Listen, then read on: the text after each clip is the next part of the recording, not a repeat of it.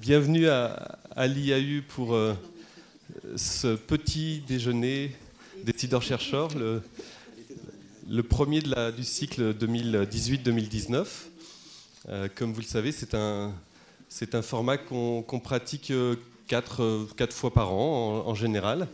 on compte sur, sur des gens qui, comme vous, venez nombreux un vendredi matin tôt pour pour euh, entendre ou participer aux discussions entre euh, des théoriciens, des chercheurs et des praticiens et, élus ou euh, techniciens qui, qui, confrontent leurs pratiques et leurs visions sur, sur un thème donné.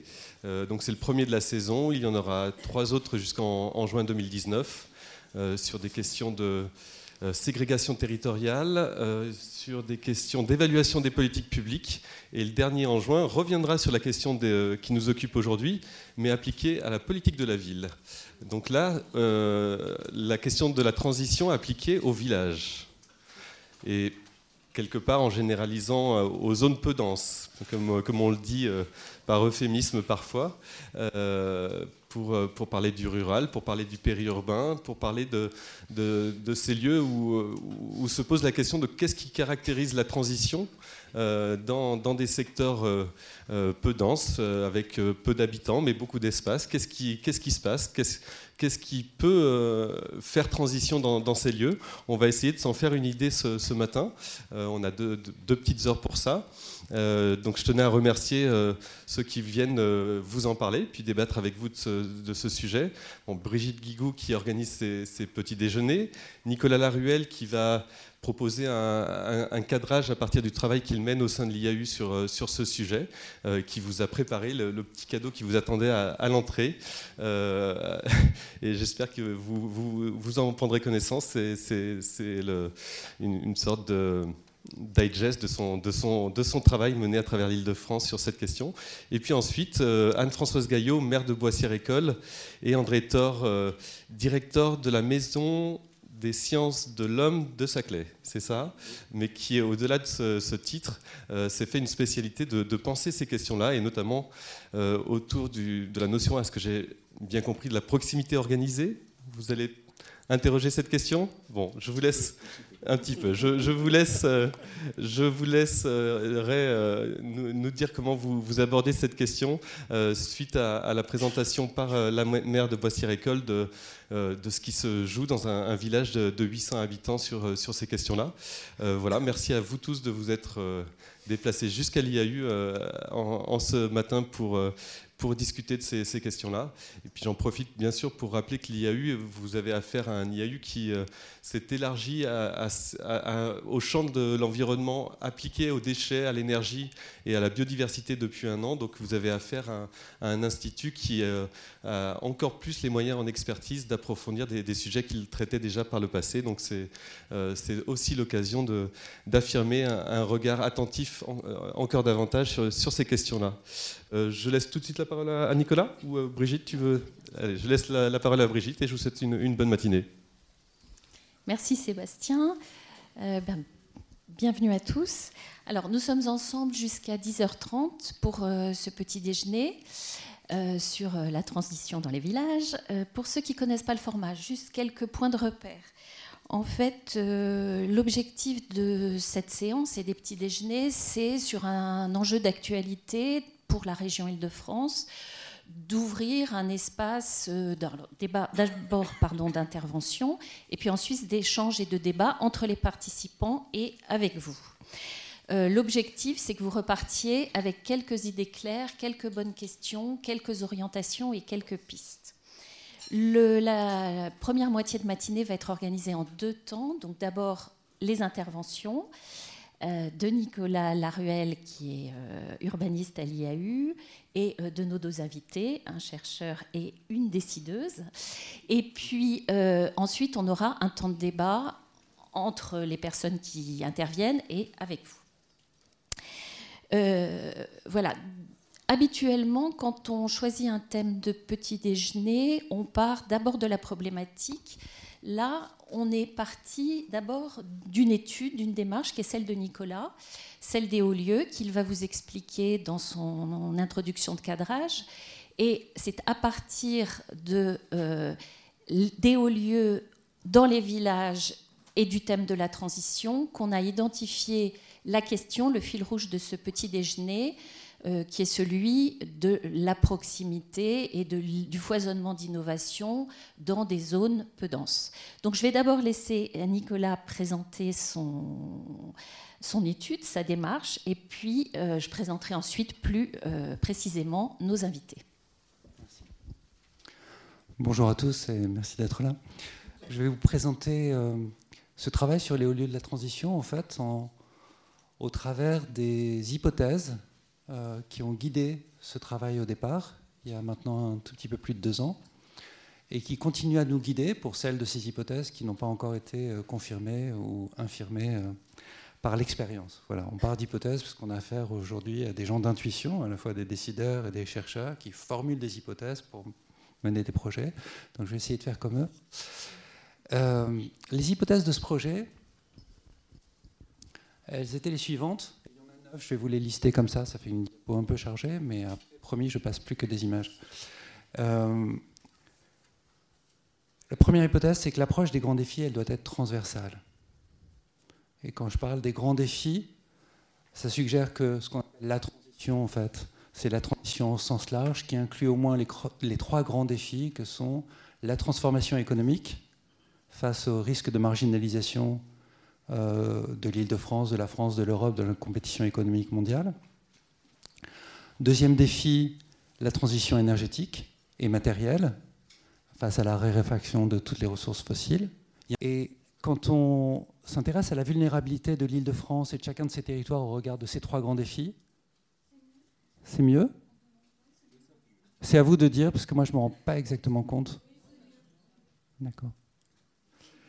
Euh, donc quand on s'intéresse à la vulnérabilité de l'île de France et de chacun de ses territoires au regard de ces trois grands défis, euh, on se rend compte qu'on ne peut pas euh, dissocier les choses. On ne peut pas venir un jour voir un territoire et lui dire on a travaillé sur la vulnérabilité énergétique, on s'est rendu compte que bon, chez vous, c'était pas super les gens habitent tous des passoires thermiques et sont très dépendants de la voiture, et puis revenir six mois plus tard et dire Ah oui, alors là, cette fois, on a travaillé sur la vulnérabilité au changement climatique. Et là, on se rend compte quand même toutes vos zones d'habitat qui sont situées sur des coteaux, elles sont très vulnérables au, ruissellement des pluies d'orage et puis aux, incendies de forêt, des forêts qui sont sur le, sur le plateau. Et puis revenir encore six mois plus tard et dire Ah oui, alors là, en matière économique, vous avez quand même pas mal d'emplois dans des secteurs très exposés à la numérisation, à la dérégulation. Et que ces trois grands défis qui par ailleurs font réellement système, euh, il faut les aborder de front. Alors, on parle de ces trois grands défis, on s'intéresse plus particulièrement à cela, ce pas les seuls évidemment. Mais on sait, euh, par tout un tas d'écrits, euh, que si on ne s'intéresse pas à ces trois grands défis, tous les autres défis, celui du vieillissement de la population, du creusement des inégalités, de l'érosion de la biodiversité, seront beaucoup, beaucoup plus difficiles à régler. Et donc ces trois grands défis, il faut les approcher de façon coordonnée, euh, intégrée, euh, systémique. Ça, c'était notre première hypothèse assez forte, de dire on va travailler sur les trois sujets en même temps. Puis la deuxième hypothèse, c'est de se dire, bon ben, d'accord, mais plus on va travailler sur ces défis majeurs de façon intégrée, et plus on risque de produire des résultats au travers d'études de vulnérabilité qui pourront être inquiétants, voire démobilisateurs pour les acteurs des territoires auxquels on s'adressera.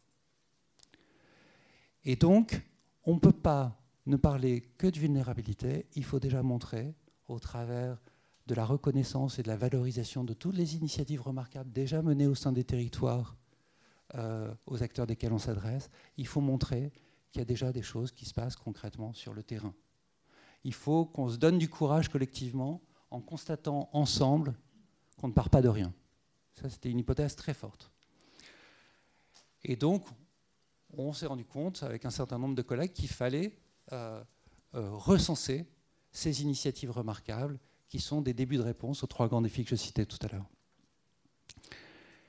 Et puis on s'est rendu compte que quand même ce, travail, euh, il fallait le faire au niveau des territoires, et je vais revenir tout de suite sur ce qu'on appelle un territoire en Ile-de-France. Je vous ai parlé de la région et de ses territoires. La région, c'est depuis 50 euh, ans maintenant, ça ne bouge pas trop ça. Euh, en tout cas dans notre cas, c'est 12 000 km Hein, donc en gros, un, carré de 100 km sur 100 km. Et ce qu'on appelle un territoire en Ile-de-France, c'est, selon ce qu'on va considérer des, EPCI, hein, enfin des, établissements de, coopération euh, intercommunale, euh, des circonscriptions législatives, etc., on est plutôt sur une échelle de l'ordre de 100 fois plus petite. Donc plutôt un carré de 10 km sur 10 km. Une interco en Ile-de-France, en moyenne, c'est à peu près, elles sont de taille très variable, mais c'est à peu près cette échelle-là. Hein. Donc 100 km par 100 km pour la région, 10 km par 10 km pour ce qu'on appelle communément un territoire. On s'est rendu compte que le travail de recensement de ces initiatives remarquables au regard des trois, des trois grands défis qu'on a listés, il fallait le faire certes au niveau des territoires, mais qu'il fallait aussi le faire à un niveau plus précis, celui des lieux. Et je vais vous raconter comment on, est, arrivé à ça. En fait, euh, on a commencé par recenser des recensements. Recenser des recensements de bonnes pratiques, d'initiatives remarquables, etc. Enfin, tout ce qu'on peut trouver euh, dans les travaux de l'IAU, que ce soit des travaux d'études ou des travaux de paye, dans les travaux de nos partenaires, etc. On, a recensé une cinquantaine de recensements d'initiatives remarquables. et puis, donc, je ne vous ai pas mis les, les 50, mais là, c'est juste symboliquement. Alors, il y a pas mal d'étudiants dans la salle, ne faites jamais ça, une diapo avec autant d'animations. 8 au total, je vous préviens, ça va être dur. Euh, et puis on les a compilés. Tous, ces recensements, on les a compilés. On a un recensement unique, euh, qui sont toutes les initiatives susceptibles de nous intéresser. Et on s'est dit, ben, quand il faudra rendre compte de ces initiatives-là à destination des acteurs d'un territoire donné, ben, il nous suffira de faire un emporte-pièce euh, de cette carte régionale pour le territoire concerné. Euh, alors là, désolé l'échelle, hein, je vous ai dit la région qui est, ici, c'est de l'ordre de 100 km par 100 km. Le carré, là, il est un, peu plus gros que les 10 km par 10 km que, que, j'évoquais tout à l'heure, mais c'est en gros un territoire moyen en Ile-de-France. On s'est rendu compte qu'en fait, euh, les initiatives qu'on recensait quand on faisait cette emporte-pièce territoriale, elles étaient assez nombreuses, mais en moyenne assez éloignées les unes des autres, parce que les choses bougent quand même lentement. Et en plus, elles étaient toujours inscrites dans des réseaux institutionnels, euh, économiques, euh, techniques, qui dépassaient toujours les limites du territoire, voire de la région. Qu'on avait du mal vraiment à associer euh, spécifiquement ces, initiatives au, territoire considéré, qu'on était en permanence, pour comprendre les choses, de dézoomer, de s'éloigner du territoire, de se désancrer, de partir à la dérive on flottait complètement, on avait du mal à avoir un discours ancré dans les territoires quand on parlait de ces initiatives-là. Mais heureusement, dans le même temps, on s'est rendu compte qu'une part significative de toutes ces initiatives, les petits points noirs pour l'instant sur la, grande carte régionale, elles se regroupaient pour partie dans des territoires, euh, pardon, dans des lieux plus particuliers, euh, symbolisés par ces petits carrés orange. Et là, on est maintenant à l'échelle d'un carré de l'ordre d'un kilomètre de côté des lieux qu'on pouvait parcourir à hauteur d'hommes et de femmes, qui nous permettaient de, prendre conscience de ce que pourrait être demain euh, la ville et la campagne en, en Ile-de-France de façon beaucoup plus concrète, de, façon beaucoup plus ancrée. Et on a commencé du coup à répertorier ces petits carrés jaunes à l'échelle de l'Île-de-France. Évidemment, quand on répertorie ces petits carrés jaunes, on a envie de les décrire et à ce moment-là, on revient un peu sur euh, chacune des initiatives on va créer de la valeur autour des initiatives, mieux les décrire, les illustrer par une photo, voilà, de façon assez systématique. Et puis évidemment, euh, quand on veut décrire une initiative, quand on veut en prendre une photo, on va sur le terrain, on fait des rencontres, on lit des documents, on découvre dans ces hauts lieux d'autres initiatives. Ce qui fait que ces hauts lieux, la connaissance qu'on a de ces hauts lieux va s'enrichir petit à petit. Et là encore, moi j'ai appris des choses ce matin même sur la Boissière École en discutant avec Madame la maire.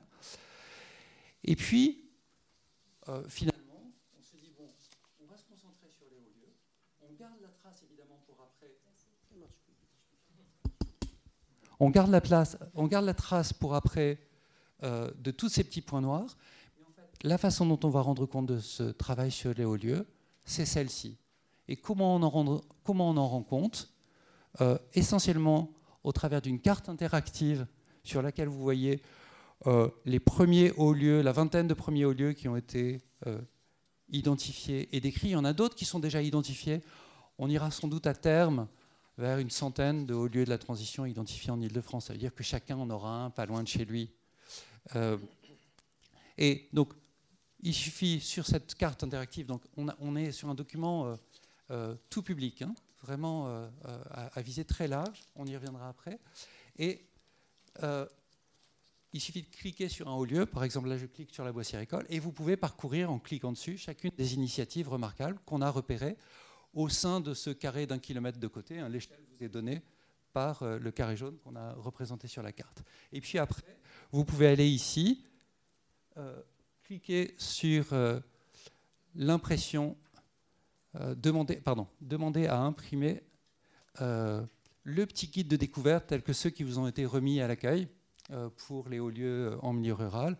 Et du coup, partir comme ça à la découverte, parce que le but de ce travail-là, c'est vraiment beaucoup d'emmener les gens sur le terrain, à un titre ou à un autre, que les gens aillent voir les choses par eux-mêmes, sur le terrain si possible, dans des secteurs où il y a une forte concentration d'initiatives, parce que ça fait d'autant plus de motifs de se déplacer sur le terrain, des terrains qui, quand on parle de rural, sont parfois éloignés euh, de la majorité des habitants de l'Île-de-France.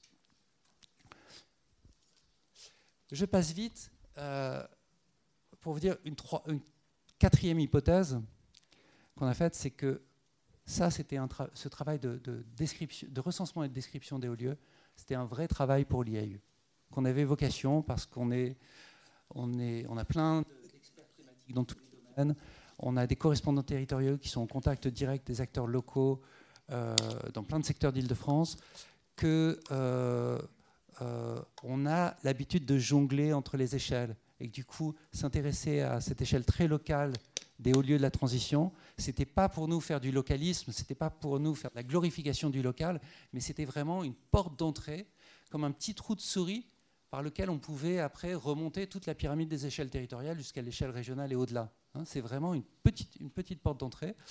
Et puis enfin, euh, on est une fondation d'utilité publique avec des missions d'intérêt général.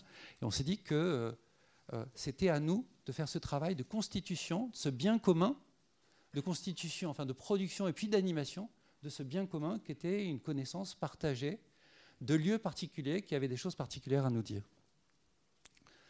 Reste que ce travail, il a un coût significatif et on s'en rend compte parce qu'on n'est pas les seuls à avoir engagé un travail de ce type-là. Et beaucoup des travaux qui sont lancés, en fait, sont vite abandonnés, euh, sont plus mis à jour, euh, restent très très partiels.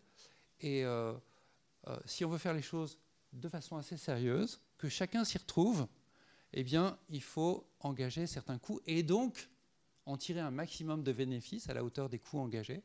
Et donc, le, plus possible, et c'est la troisième hypothèse qu'on faisait, il faut au maximum agréger des usages multiples en interne à l'IAU et en externe avec nos partenaires euh, euh, pour ces hauts lieux de la transition. Et les trois grands types d'usages qu'on voit, c'est premièrement les hauts lieux de la transition comme démonstrateurs, des lieux où on va pour euh, prendre des idées, pour tester des hypothèses qu'on peut faire chacun dans notre coin, etc. Euh, des lieux qui ont une vocation pédagogique très forte. Euh, samedi dernier, des étudiants du magistère d'aménagement de Paris 1 organisés à partir d'un petit guide de découverte que d'ailleurs que des stagiaires de, Paris 1 avaient élaboré ici, organisé une visite des docks de Saint-Ouen avec des habitants. Donc euh, il y avait une vocation vraiment pédagogique et pour les étudiants de l'association du magistère et pour les habitants de découvrir ce haut lieu euh, de la transition et toutes les initiatives remarquables qu'il qu recelait. Le deuxième usage, c'est comme terrain de recherche pour les chercheurs, comme laboratoire vivant, un endroit où on va pouvoir aller voir comment ces initiatives remarquables s'articulent entre elles et avec la ville existante. Le troisième usage, c'est pour les, aménagements, pardon, les aménageurs et les urbanistes, des pôles de centralité d'un type nouveau qui vont permettre de structurer des projets de territoire. Et là, on a notre collègue Paul Lecroix qui travaille avec Est Ensemble à l'échelle d'un territoire justement de l'ordre à peu près de 10 km sur 10 km sur le projet de parc des hauteurs d'Est Ensemble. Et en fait, les porteurs de projets localement disent Ah oui, oui, nous on travaille avec les EU aussi parce que vous travaillez sur les hauts lieux et on veut faire des hauts lieux de la transition des éléments structurants euh, de, ce, parc des hauteurs. Et donc une entrée, donc un traitement particulier, un travail de placemaking pour, que, pour faire monter la synergie entre les différentes initiatives menées au sein de chaque haut lieu qui pourront, euh, enfin, pardon, un travail de placemaking qui pourra notamment s'appuyer sur le travail que fait notre collègue Pascal Leroy, qui est là aujourd'hui, sur euh, les, objets de convivialité qui vont permettre, dans des espaces tels que ceux-ci, de faire du lien entre tout le monde et de créer des synergies. Je vais un peu plus vite. Sur euh, la, septième hypothèse qu'on a formulée et qui semble se vérifier aujourd'hui, c'était que certains de ces hauts lieux de la transition euh, sont moins attendus que d'autres. On était sûr qu'on allait retomber sur euh, Clichy-Batignolles, le fort d'ici, la cité des cartes. Mais on avait l'intuition qu'on allait aussi trouver d'autres choses. Et ces autres choses, c'est notamment deux petites familles de, hauts lieux particuliers, les beaux ruraux qui nous occupent aujourd'hui, et comme le disait Sébastien tout à l'heure, euh, les, hauts lieux, en grande partie concernés par des quartiers en politique de la ville, qui nous occuperont le 18 juin euh, prochain. C'est pas notre travail. Ce que je vous dis, c'est déjà un travail conséquent que de créer cette base de connaissances sur les hauts lieux de la transition, les identifier, les décrire. C'est pas enfin, on ne considérait pas que c'était notre travail, à la différence de ce qu'on fait dans plein d'autres domaines à l'IAU. On ne considérait pas que c'était notre travail tout de suite d'expliquer qui a constitué ces hauts lieux. Pardon. Euh, et, excusez-moi.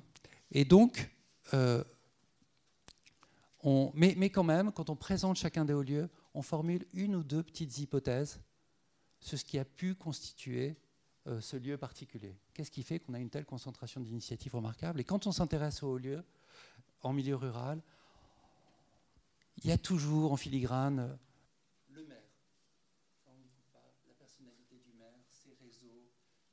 son histoire personnelle, professionnelle, etc. Il y a le maire, évidemment, d'où notre plaisir d'accueillir aujourd'hui un maire, une maire. Euh, et puis, il y, a, les institutions traditionnelles, l'école, mais ça ne sera pas le cas partout. Hein. et dans chaque cas, ce sera différent. L'école, euh, l'église, le foyer rural, euh, le comité des fêtes, ça peut être des lieux où se passent des choses, du lien entre les gens qui vont faire qu'ils vont travailler ensemble, qui vont imaginer des choses différentes ensemble. Il y a souvent la présence d'un parc naturel régional qui va jouer un rôle d'impulsion ou d'accompagnement d'idées qui sont déjà présentes sur le terrain et de mise en réseau de, ces idées.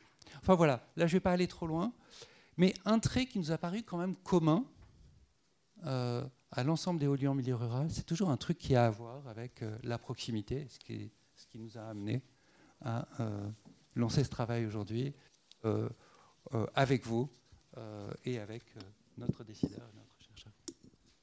Merci Nicolas.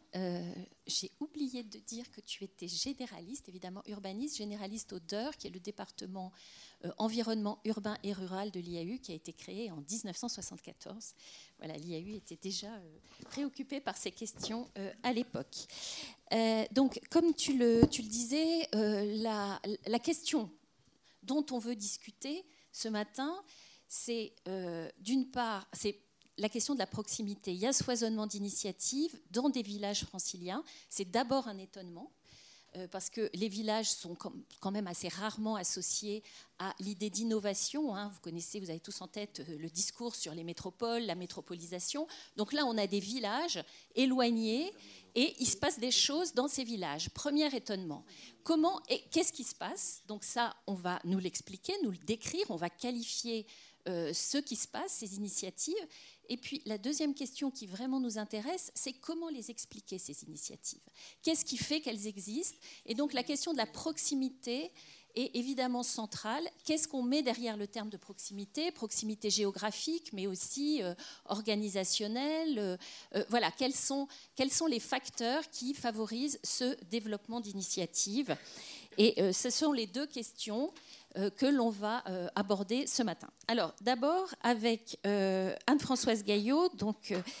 Nicolas disait l'importance de la personnalité du maire.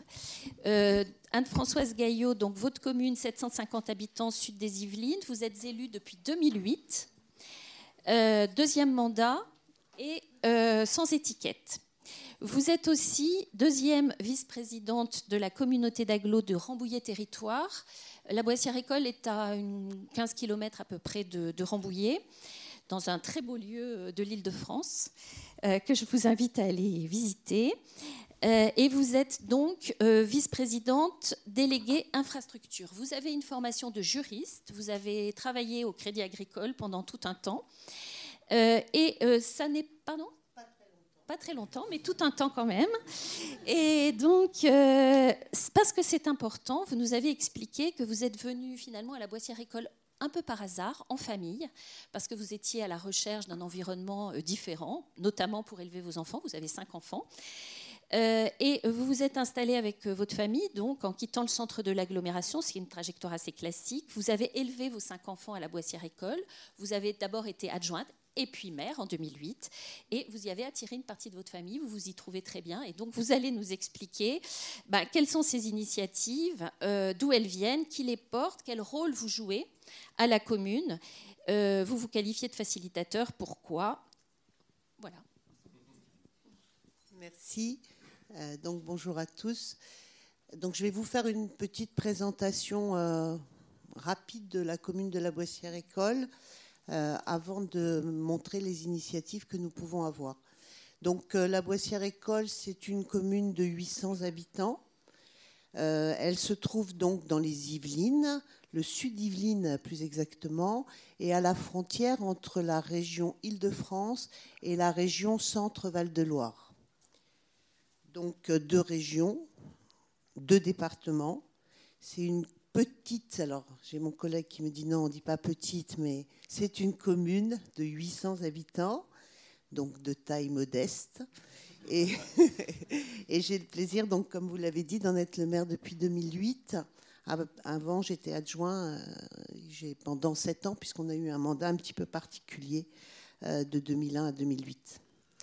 Donc, euh, notre commune, comme vous pouvez le voir là sur le diaporama, Porama est une commune à dominante agricole, euh, donc avec des activités euh, culture, élevage et euh, aussi beaucoup centre équestre.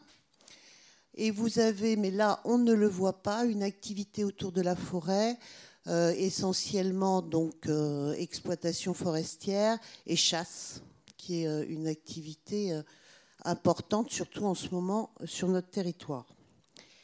Donc, euh, elle s'inscrit, comme vous l'avez dit, dans les 36 communes de Rambouillet Territoire. Donc, euh, contrairement à ce que vous avez dit, Monsieur Laruelle, nous, c'est 25, 25 km globalement le territoire. Voilà. C'est un peu particulier, voilà. Et puis, grande agglomération.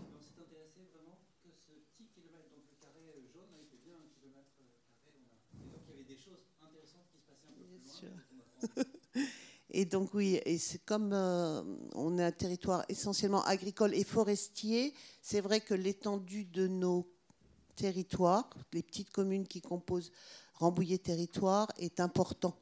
On n'a pas de communes sur des superficies faibles, euh, hormis euh, Rambouillet qu'on peut considérer comme une superficie faible, mais qui elle concentre la totalité, une grande partie de la population euh, est, considérée comme pour nous la ville-centre. Donc on sait, la commune elle s'est développée autour de trois entités. D'abord bah, ses habitants, euh, avec nos, ruraux, l'école régionale, l'école Herriot, donc je vais vous expliquer un petit peu, et la ferme de la Tremblay. Donc école Herriot, euh, c'est une des de notre commune. C'est euh, le, commandant Olympe qui, euh, fin du 19e siècle, héritier des magasins du Louvre, décide de s'installer à la Boissière École et décide d'y créer une école. Une école à destination des enfants euh, d'école euh, enfantine des enfants de troupes, en fait, et euh, des enfants de militaires. Donc c'est vrai que c'est une entité importante pour nous. Cette école, elle a compté jusqu'à 300 élèves. Aujourd'hui, elle n'en a plus que 45. Dans le cadre des lois de la décentralisation de 1984, elle a été reprise par la région. Et aujourd'hui, c'est un écolycée donc je pense qu'on le voit un petit peu, euh, on ne voit pas grand-chose, mais euh, c'est un écolycée. Et euh, avec beaucoup d'activités proposées aux élèves, autour des potagers, des animaux, de la protection de l'environnement et qui s'inscrit bien sûr dans une démarche zéro phyto. Donc là, vous voyez le château et au-dessus, vous avez l'école. Donc typique, typique fin 19e. L'autre entité, ben, c'est la ferme de la Tremblay. Alors pour c'est un peu aussi une installation qui s'est faite euh, à cet endroit-là, installation euh, de Jean-Noël Bongrain euh, qui a créé le groupe Bongrain des fromages. il a voulu faire sur son territoire, enfin sur son lieu d'habitation, une ferme un peu expérimentale qui, qui, à la différence de ce qu'il fait au niveau industriel, s'inspire plutôt des méthodes traditionnelles d'élevage, de culture des terres et euh, de fabrication du fromage, puisque là, nous sommes sur des fromages fermiers euh, au lait cru. Alors que sur les autres, euh, sur les autres fromages, on est sur de l'industriel et c'est pas du lait cru. Donc, cette ferme, c'est quand même 138 hectares de culture qui sont destinés à l'alimentation des troupeaux.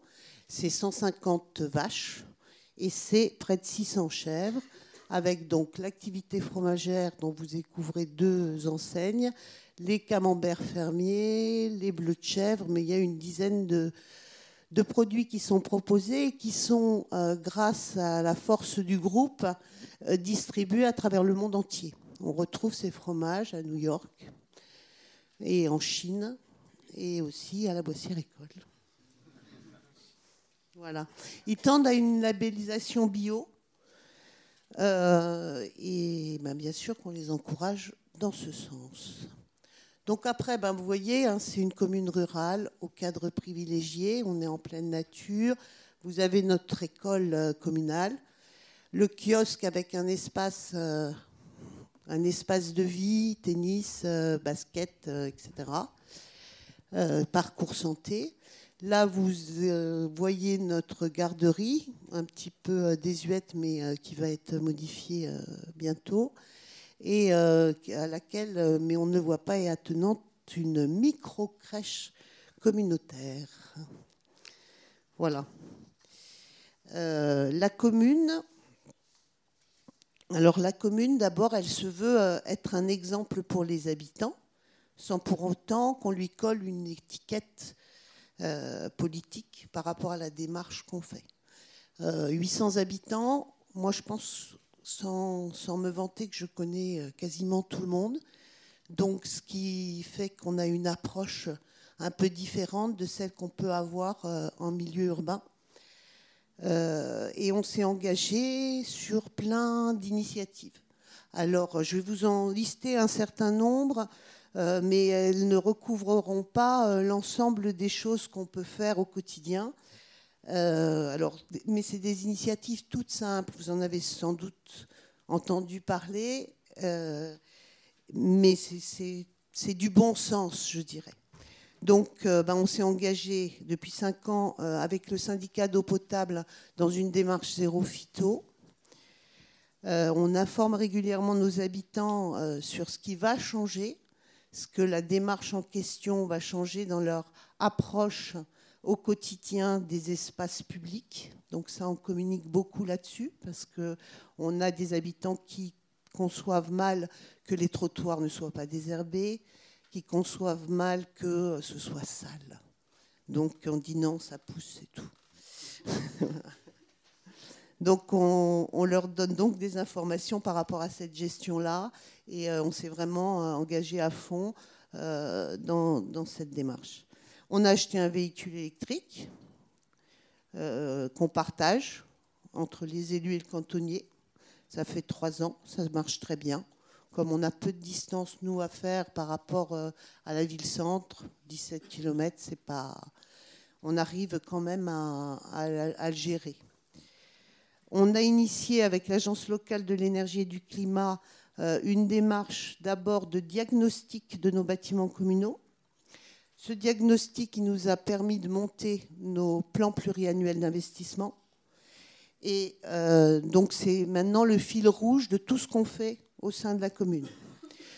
Euh, donc on a engagé beaucoup de travaux, mais on a communiqué auprès de nos habitants pour leur expliquer en quoi euh, on allait avoir un gain en termes de fonctionnement par rapport aux investissements que nous pouvions mener. On a réduit l'éclairage public la nuit, ça n'a pas été sans mal, parce que ben, ça fait très très peur quand il n'y a pas de lumière la nuit, quand on rentre chez soi.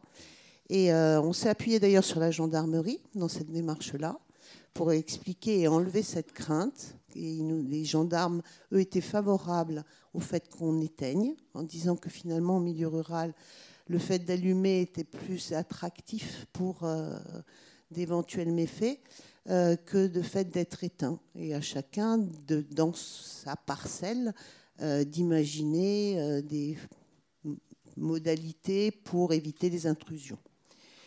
Donc on a d'abord annoncé qu'on réduisait, et puis comme on n'a pas eu de retour négatif, on a réduit. Voilà. Ça marche aussi comme ça. Hein. on attend les critiques et après euh, ben, on maintient si, les critiques ne sont pas arrivées.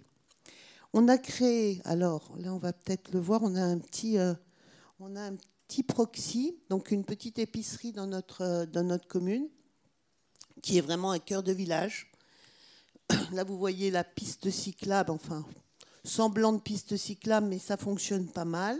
C'est surtout euh, promenade pour les piétons. Et puis ça, c'est des euh, bennes déchets verts. Le proxy, ben, là, on ne le voit pas, mais en fait, il y avait cette table en bois et il y avait une vraie demande des habitants pour avoir un lieu de convivialité. Donc ce qu'on a fait, c'est que, euh, grâce à mon adjoint ici présent, on a euh, fait un projet d'une mini-véranda. Donc, petite véranda où il y a un, coin café, euh, un coin de convivialité. Et, donc, ça a agrandi, ça a agrandi la surface commerciale de notre commerçante. et puis, ça lui a permis d'offrir d'autres services. On a aussi mis avec la bibliothèque associative une boîte à livres à proximité euh, ce qui permet, alors elle n'y est pas non plus, c'est pas cette photo, mais elle est juste à proximité. Et donc euh, ça permet euh, effectivement aux habitants de, d'avoir la bibliothèque qui vient à eux plutôt que d'aller à la bibliothèque. Parce qu'on voyait bien que ce n'était pas forcément une démarche aujourd'hui qui était encore faite par les habitants. Ils préfèrent que les livres viennent à eux. Donc c'est ce qu'on a fait avec un financement euh, conseil départemental, commune et association. Voilà. Donc, je vais vous donner un exemple parce que je pense que c'est le meilleur exemple de ce qu'on peut faire en tant que commune pour euh, faciliter, tout en étant acteur, euh, la transition. Donc euh, la ferme de la Tremblay, c'est pour ça que je vous ai fait aussi une présentation un peu des acteurs du territoire. La ferme de la Tremblay, elle, a, elle est axée quand même sur l'agroécologie. Elle a cette volonté d'être euh, autonome et de fonctionner en circuit fermé. C'est-à-dire, elles ont des bois, euh, ils ont mis en place une chaudière bois qui leur permet de se chauffer. Et puis, ils avaient l'idée que euh, le fumier était de l'or vert et qu'il fallait l'utiliser et qu'il fallait lui trouver un deuxième souffle. Et la méthanisation était le meilleur souffle qu'ils pouvaient euh, trouver. Donc, ils ont eu ce projet de méthanisation avec donc le fumier et le petit lait de la fromagerie. Ils obtiennent par méthanisation euh, une production d'eau chaude, enfin ils chauffent l'eau euh, qui part de la méthanisation et qui permet de couvrir l'ensemble des besoins de la fromagerie en eau chaude, besoin important, et puis de aussi chauffer l'ensemble de leurs bâtiments. Euh, et puis bah, de, de, cette méthanisation euh, ils en retirent un liquide qu'on appelle le digesta, et ce digesta, ils l'épandent euh, en tant que fumier naturel sur euh, leur terre.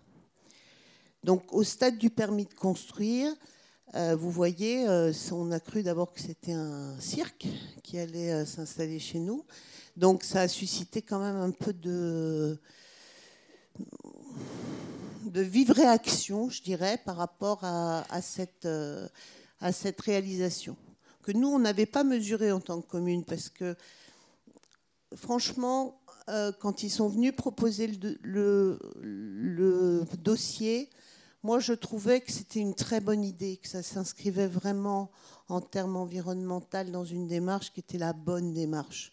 Donc, je n'avais pas de crainte par rapport à ce qu'ils allaient faire. Et c'est au moment du dépôt du permis de construire et au moment de l'enquête publique que là, les, craintes se sont fait jour de par les habitants qui habitent autour. Donc, crainte d'avoir effectivement ces grands chapiteaux, euh, que ça puisse dénaturer notre environnement. Et puis crainte aussi par rapport au digestat épandu, à savoir quelle était la nature de ce digestat. Donc ça, c'était plutôt une crainte des associations environnementales. Nature de ce digestat et en quoi euh, ce digestat allait enrichir les terres Est-ce qu'il n'allait pas plutôt les polluer et qu'on se retrouve dans une situation telle qu'on a pu la constater euh, dans le nord de la région parisienne? Donc, euh, donc c'était des vrais questionnements. Alors pour mettre fin à ça, parce que euh, je pense que les, questionnements elles sont liés aussi à une méconnaissance des dossiers et aussi à des craintes euh, viscérales. J'avais des, des, arguments tels que l'immobilier va perdre 15%, 15% à cause de cette méthanisation. On a fait la, la micro-crèche, donc j'aurais dit ça y est, on est à zéro, 15 d'un côté, 15 de l'autre, on a gagné, c'est bon. Et, euh, donc, euh, ces craintes-là, bah, il, fallait les, il fallait les lever. Donc on a fait une réunion publique où j'ai fait intervenir la ferme de la Tremblay qui a expliqué le process. Ça n'a pas forcément enlevé toutes les craintes, mais en tout cas certaines qui étaient injustifiées, elles ont été levées. Mais surtout, ce que ça a enclenché, ça a enclenché un dialogue entre les acteurs. Dialogue des habitants avec la ferme, dialogue de la ferme avec les associations environnementales et dialogue aussi avec nous. Parce que ce projet qui nous était présenté au départ et dont on n'avait pas vraiment mesuré l'importance, eh ben on a dit oui, c'est vrai, ils ont raison, il faut le modifier. Il y a un certain nombre de modifications que vous devez apporter. C'est ce qu'ils ont fait parce que c'est des vrais partenaires en fait. Ils l'ont fait et ils ont par exemple euh, enfoncé légèrement euh, la station telle que vous la voyez pour que ça ne fasse pas chapiteau. Ce qui veut dire que quand même, du haut de la boissière, on voit encore Chartres. Voilà. Euh, et puis, ils ont mis tout autour de la station un merlon, une butte de terre, qu'ils ont végétalisé ça, c'est pas encore très réussi, mais on va y arriver. Mais c'est bien. Donc, euh, donc voilà. Et après, on les a mis en contact avec l'association donc des Quatre Vallées, qui était l'association environnementale, qui n'était pas contente du tout de ce qui allait se faire.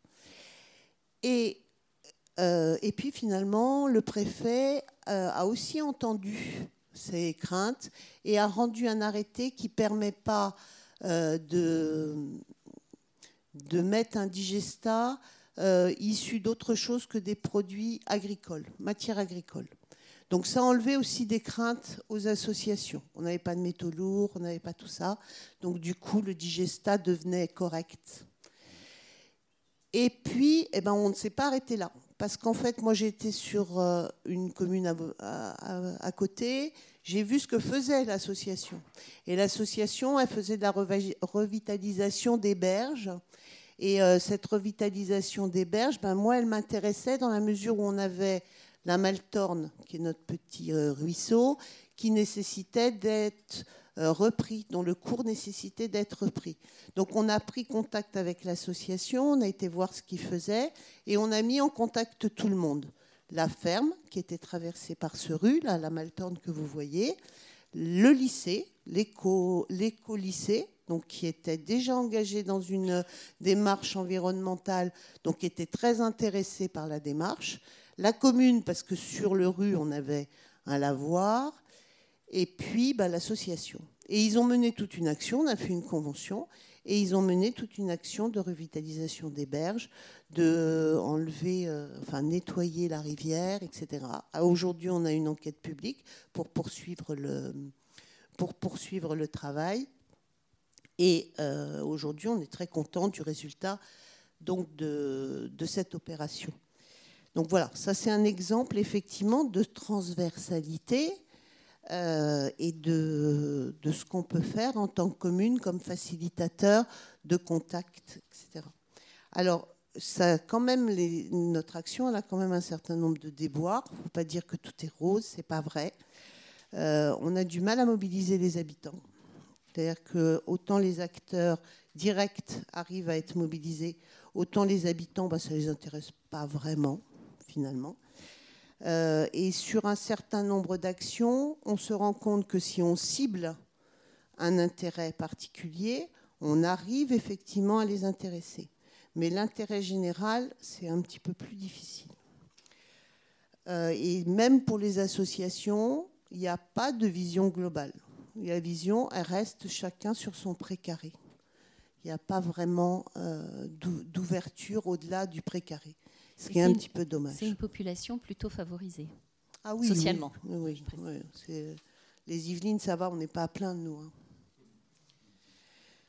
Par contre, bah, ça a fait euh, quelques succès quand même, parce que j'en ai listé sept. Les clés du succès, eh ben, c'est l'écoute déjà, euh, dialogue. On a réussi à fédérer une envie de faire. On a noué des liens. On a mis en contact des personnes qui se seraient jamais parlé. Ben, on a fait jouer les réseaux, ça c'est vrai. Et puis on a créé un effet d'entraînement. Et le meilleur exemple que je peux donner, je finirai là-dessus. Euh, j'ai reçu récemment en mairie un coup de téléphone d'un de nos agriculteurs, jeune agriculteur, euh, qui me dit bah, Madame le maire, je veux votre autorisation pour faire du bio, de la betterave bio, sur la commune. Je dis, bah, enfin, je vois pas pourquoi je vais donner mon autorisation, mais je suis super contente pour vous, c'est très bien. Euh, oui, mais je voulais vous le dire. Et en fait, il a vu toutes ces actions. Il a, euh, c'est des exemples en fait. Et il avait envie, et il me l'a dit. Vous allez voir, ça va être la première commune des Yvelines tout en bio. Ça va être super. Et je pense que ça, eh ben, c'était le meilleur succès euh, de toutes les actions qu'on peut mener. Et euh, en tout cas, euh, pour nous, c'était motif de satisfaction. Voilà. Merci.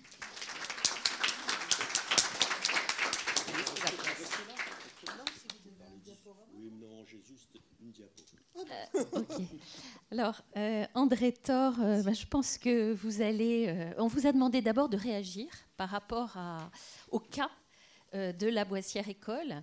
On vous a demandé de contextualiser, de problématiser, de nous expliquer si euh, à la fois cette démarche et son résultat sont pour vous euh, familiers. Est-ce que ça fait écho à d'autres initiatives ailleurs? Qu'est-ce que ça vous inspire? Vous êtes socio-économiste, vous êtes directeur de recherche à l'INRA, l'Institut national de recherche en agronomie, et vous êtes, comme le disait Sébastien, directeur de la MSH Paris-Saclay. Euh, je ne vais pas citer toutes euh, vos différentes fonctions, mais simplement rappeler que vous êtes aussi, euh, alors vous me corrigez, comment, rédacteur en chef, enfin je ne sais plus quel est le terme exact, excusez-moi, du RERU, Revue d'économie régionale et urbaine, et vous avez aussi une fonction d'enseignement. Euh, puisque vous êtes co-directeur d'un master décentralisation et économie des territoires. Donc vous travaillez, non? Bon, bah, désolé. Euh, Internet. aucun enseignement, non. Internet induit parfois en erreur. J'avais pas vérifié avec vous, effectivement. Euh, donc vous travaillez notamment sur toutes les questions de développement, la notion de développement territorial, dans une approche pluridisciplinaire. Et vous, dans vos nombreux articles et ouvrages, vous vous intéressez beaucoup récemment aux questions de proximité, de conflit, de processus, finalement, comment les acteurs s'organisent pour parvenir à innover avec, on sait qu'il y a une littérature économique très abondante sur le sujet, donc vous êtes sans doute parti de là, mais vous la questionnez, vous l'interrogez, et donc je pense que vous allez trouver dans l'intervention euh, de Madame Gaillot de quoi faire votre miel et nous donner euh, des éléments d'analyse. oh oui Donc, euh, bonjour à toutes et à tous, merci beaucoup. Donc, je voyais un petit peu d'écho, effectivement, et je me disais que cet écho, il était peut-être euh, révélateur de, la manière de travailler qui me plaît beaucoup aujourd'hui, puisque euh, on a à la fois un écho finalement entre chercheurs, des aménageurs et des décideurs locaux. Et je pense que c'est quand même là-dessus qu'on peut se fonder pour avancer et pour avoir une, compréhension des processus de développement territorial, des innovations territoriales, et puis de toutes ces questions liées à l'espace et finalement quelque part relation ville-campagne, comme on disait avant, rural-urbain, comme on dit maintenant, euh, même dans une région comme, euh, comme la région Île-de-France. Et donc l'IAU, c'est vraiment un lieu euh, particulièrement bien adapté pour ça. Alors le vous savez peut-être que l'économiste euh, Richard Florida, euh, il y a quelques années, s'est rendu extrêmement célèbre en, expliquant pourquoi les villes sont créatives. C'est le terme de ville créative, hein, parce qu'elles sont un petit peu le centre du monde, et puis elles seraient en particulier tirées par ce qu'on appelle la classe créative, classe créative qui, qui aurait plein d'idées, ces idées qui passent dans l'interaction dans les villes, et puis finalement qui deviennent de la connaissance et qui deviennent des innovations. Et donc, euh, c'est une idée qui rejoint euh, finalement la conception traditionnelle de l'innovation. Hein. Euh, si on regarde ce que le, finalement comment on est venu aux analyses de l'innovation, ben, vous le savez sans doute, ce sont les travaux de Schumpeter. Schumpeter, dans sa thèse en 1911, en Allemagne, fait, parle pour la première fois d'innovation. C'est un terme qui n'existait pas avant. Hein. et ils disent que sont les innovations. Pendant très longtemps, ça reste ignoré.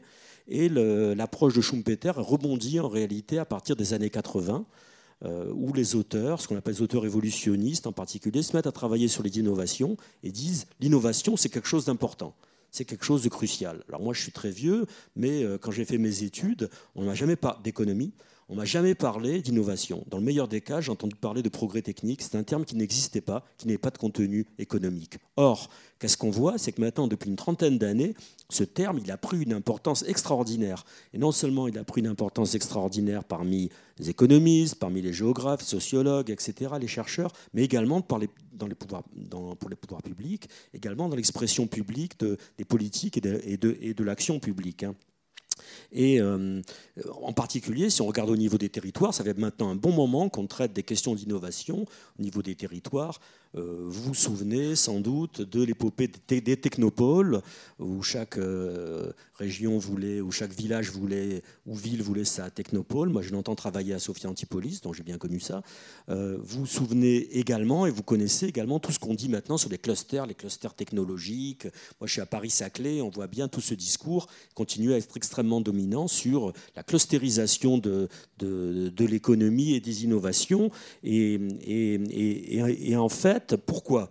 Quelle est l'idée qui est derrière tout ça? Pourquoi est-ce qu'on associe innovation et espace? Ben De la manière très simple, c'est qu'on se dit, et enfin du moins il y a un discours dominant qui consiste à dire euh, l'innovation a besoin de la proximité géographique. L'innovation a besoin qu'il y ait euh, quelque chose qui se passe, qu'il y ait des interactions entre les chercheurs. Il y a une phrase que j'aime beaucoup, qui est une phrase de Marianne Feldman, qui est une, une géographe euh, américaine, qui a beaucoup travaillé là-dessus, et elle dit La connaissance traverse plus facilement les rues et les corridors que les continents et les océans. Donc ça consiste à dire, vous voulez avoir de la connaissance, mettez des chercheurs, mettez des laboratoires, mettez des décideurs, mettez des, techniciens ensemble, mais et là, il va se passer quelque chose entre eux parce qu'ils vont être dans une interaction euh, euh, spatiale, une interaction physique, ils vont pouvoir discuter, ils vont se rencontrer. C'est les fameux effets cafétéria dont on parlait parfois. Et donc, et là, ça va, ça va germiner. Il va se passer quelque chose entre eux et il va y avoir donc euh, une pollinisation croisée entre ces différentes personnes. Mais il faut qu'ils soient au même endroit, il faut qu'ils soient dans les mêmes lieux. Ça, c'est un discours. Hein. Ça, c'est un discours, mais c'est un discours dominant dans le monde entier. Hein. L'histoire des clusters, portée par Michael Porter, qui a fait une fortune énorme grâce à ça, euh, grâce à son intuition et sa capacité de synthèse. Cette histoire des clusters, a été adoptée partout dans le monde. Il y a des politiques de clusterisation qui ont été faites dans différents pays, en Allemagne, euh, au, euh, au, Japon, par exemple, dans les pays du Nord, y compris l'OCDE et le FMI et la, Banque mondiale sont emparés de cette histoire des clusters en disant que c'était le, lieu de du développement pour se développer, il faut innover. Pour innover, il faut des clusters. Voilà, je, je réduirai ce discours. En France, on n'a pas été à l'écart de tout ça, puisque j'ai parlé des technopoles, mais également systèmes productifs locaux, les pôles de compétitivité, les groupes technologiques, etc. Donc on a donné dans la clusterisation. Si on regarde un petit peu euh, l'idée de ce type d'innovation, si on regarde de, quelle innovation on parle, eh on s'aperçoit que, euh, premièrement, qu'il s'agit essentiellement, quand on parle d'innovation, là, d'innovation technologique. Et le discours, c'est souvent, il faut rapprocher des laboratoires de recherche privés ou publics, des entreprises ou des firmes. Et là, c'est là qu'il va se passer quelque chose en termes d'innovation. Ils vont innover. Donc, innovation technologique avant tout, et souvent l'innovation high-tech, hein, dans des, technopoles, dans des, génopoles, dans des, dans des clusters euh, euh, de haute, de haute technologie. Et deuxièmement, si on regarde une autre composante qui est moins souvent précisée, c'est que euh, cette innovation se passe la plupart du temps, ou voire l'essentiel du temps, dans des milieux urbains ou dans des agglomérations urbaines, c'est-à-dire soit dans des villes, la plupart du temps, soit en frontière des villes, dans le périurbain proche. C'est-à-dire que c'est dans 90% des cas, c'est dans un milieu urbain que ça se passe. Euh, et donc ça, c'est très, très important à signaler. Et euh, finalement, quand on regarde le, complémentaire de ça, c'est-à-dire euh, les campagnes, le rural, euh, et quand on parle des campagnes dit rurales, même si on en parle de manière positive, euh, qu'est-ce qui est évoqué? Il suffit de regarder par exemple des enquêtes récentes du CREDOC ou autres hein, sur ces questions-là. Qu'est-ce qui est évoqué le plus souvent? Eh bien, c'est le rural, c'est plutôt le lieu de la tradition. Le rural, c'est plutôt le lieu de la nature, du bien vivre des aménités, diront les, chercheurs. Et donc c'est plutôt cette dimension du rural qui est euh, portée en avant comme un lieu finalement qui serait le, repos des urbains quelque part, ou le lieu, ou l'endroit où les urbains pourraient aller euh, se ressourcer, retrouver des valeurs, ou retrouver quelque chose qui est un petit peu, euh, peu peut-être un peu passéiste, mais en tout cas qui n'est pas à la pointe de l'innovation, toutes ces notions, tradition, nature, bien vivre, elles ont l'air comme ça antinomiques avec euh, l'innovation euh, à, première, euh, à première vue. Alors aujourd'hui, avec des travaux comme ceux qui, sont menés en ce moment-ci par l'IAU, et qui, moi, me plaisent beaucoup, hein, je trouve extrêmement intéressants, en particulier ces travaux sur les initiatives stratégiques et les hauts lieux de l'innovation, on commence, on s'interroge sur le rôle joué par les espaces ruraux dans euh, les transitions en cours et dans les processus d'innovation. Et donc, on commence à réfléchir euh, à cette dimension. Ce n'est pas la première fois qu'on y réfléchit, hein. je dirais que c'est un peu récurrent. Enfin, en tout cas, on recommence, je dirais. Et ce travail que vous menez, en réalité, il s'inscrit dans un mouvement plus général euh, qui se développe un petit peu partout, en particulier en Europe, et qui est le mouvement qu'on appelle places that don't matter, ou the revenge of the places that don't matter, c'est-à-dire les lieux qui ne comptent pas, ou la revanche des lieux qui ne comptent pas. Donc, on commence à y avoir maintenant une littérature et, quelque chose qui est très documenté, et en particulier cette idée, je ne vais pas développer ici, elle est beaucoup née à la suite des élections avec le Trumpisme, avec le, Brexit, etc., où on a une espèce de revanche des lieux qui comptent pas et qui font les élections maintenant, euh, souvent. Hein. Donc euh, l'idée qui est derrière tout ça, si on sort de la dimension électorale, l'idée c'est de montrer que dans des lieux parfois isolés, dans des lieux souvent périphériques, euh, souvent des lieux avec une forte empreinte rurale, eh bien, il se passe des choses, oui, et même que ces lieux peuvent jouer un rôle en termes de dynamique d'innovation, et un rôle en particulier dans les transitions de toute nature euh, que nous observons, c'est-à-dire transition énergétique, environnementale, sociale, économique, et qui jouent un rôle intéressant. C'est aussi l'idée que l'on retrouve dans le terme de smart village. Hein. smart village, c'est aussi un terme qui, qui, commence à apparaître euh, fort. Si vous faites hashtag smart village, vous allez trouver qu'il se passe des choses. Et évidemment, ce terme de smart village, vous comprenez bien qu'il se développe en opposition à celui de smart cities, hein, puisqu'on nous abreuve depuis quelques années avec euh, les smart cities, et donc les smart cities qui sont les, finalement les, lieux où se passent les choses intéressantes, et les cités malignes, les cités intelligentes dans lesquelles se passent les choses importantes. Euh, dans l'idée de Smart Village, il y a évidemment euh, le fait de, s'opposer à Smart Cities, mais avec une idée de plus, une idée de plus, qui est celle du village. C'est-à-dire, c'est pas uniquement ici l'idée du rural qui est convoquée, mais c'est également celle du village, c'est-à-dire que on ne traite pas ici obligatoirement d'un rural totalement isolé ou fantasmé, hein, dans lequel il y aurait des fermes comme ça, isolées euh, sur des périphéries. Non, non, on est bien dans des communautés humaines, hein, dans des bourgs, dans des petites villes, dans des villages, et c'est également leur dynamique et leur organisation sociale qui sont euh, mises euh, en avant. Donc une organisation et des relations, des relations qu'on pourrait qualifier, vous en parliez tout à l'heure, de, que nous nous qualifions de proximité organisée, c'est-à-dire comment les gens s'organisent entre eux. Il n'y a pas besoin obligatoirement de la distance, mais je ne vais pas développer là-dessus. Donc, comment les gens s'organisent. Donc, on n'est pas seulement dans la revanche du rural, mais on est également dans comment on s'organise dans ces lieux et comment les bourgs ou les villes jouent un rôle extrêmement important. Ce sont des communautés de personnes, des organisations, des institutions.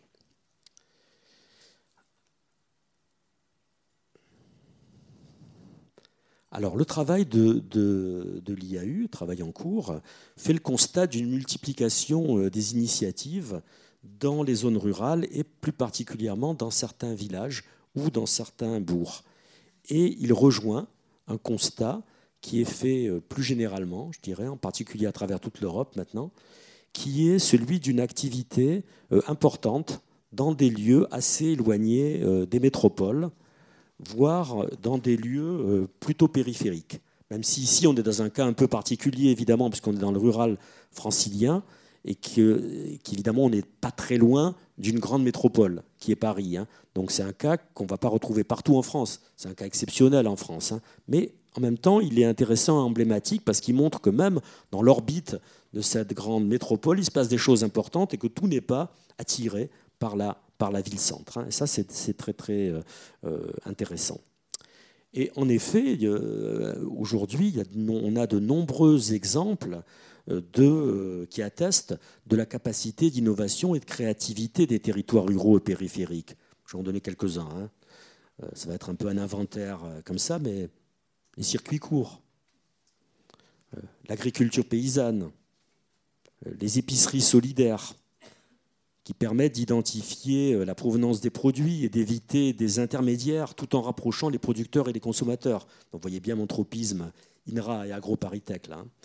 Euh, mais c'est aussi vrai d'autres initiatives, comme par exemple les de, euh, de financement commun, le crowdfunding, qui ne sont pas évidemment réservés aux villes, ou encore le soutien collectif de projets, les prêts entre particuliers, l'épargne de proximité, voire la mise en place de monnaie locale.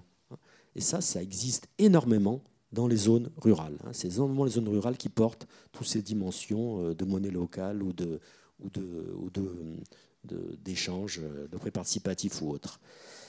Également, euh, toutes les opérations de type euh, crowdsourcing, c'est-à-dire qui rassemblent des collectifs innovants au sein de laboratoires d'idées. On parle parfois de, de Fab Lab. Hein.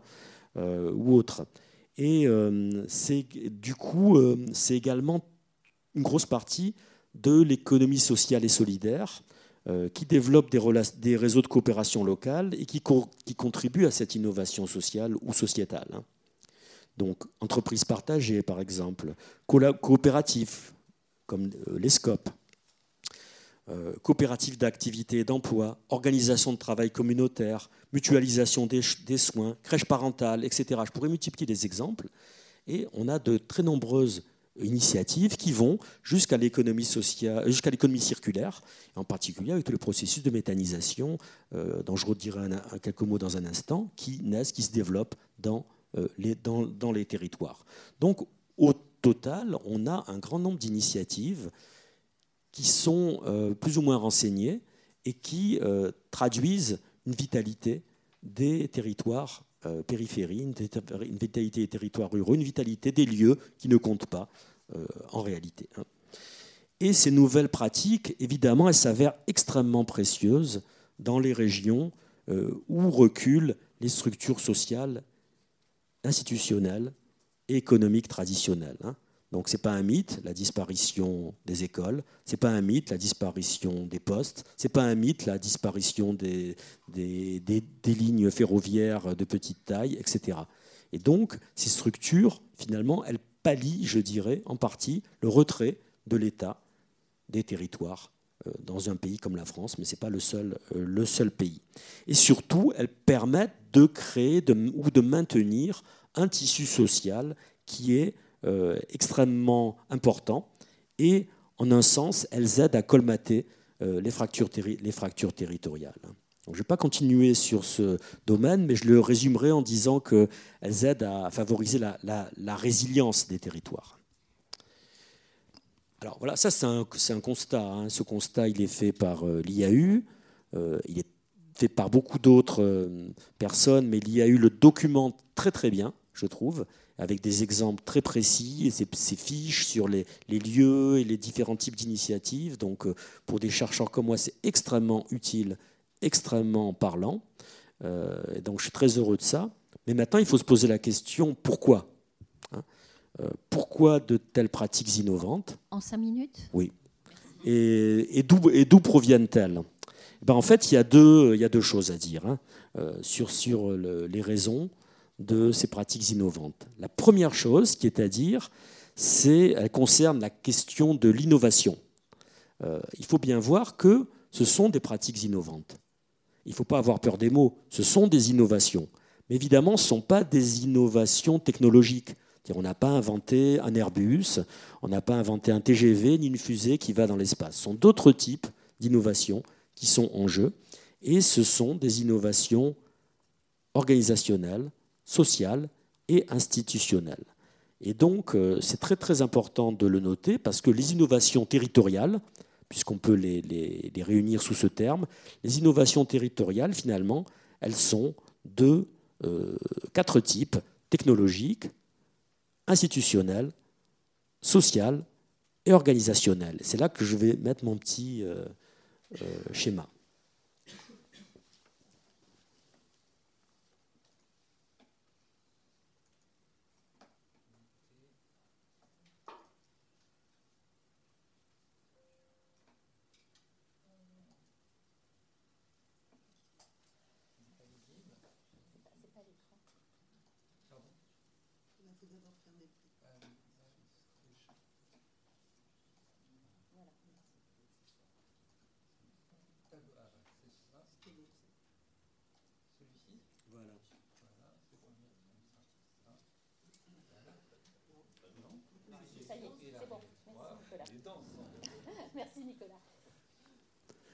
Donc un tableau, un tableau, très simple, il n'y a pas de couleur, il n'y a pas de photo, il y a juste... Euh, voilà, je suis désolé. Hein.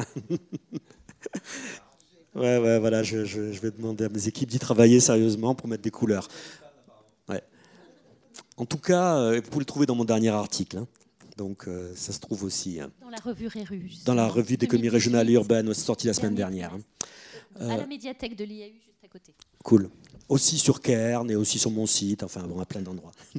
Donc en fait, vous voyez que euh, euh, il y a dans les innovations territoriales, comme je disais à l'instant, il y a quatre types d'innovations hein. technologiques, organisationnelles, sociales, institutionnelles.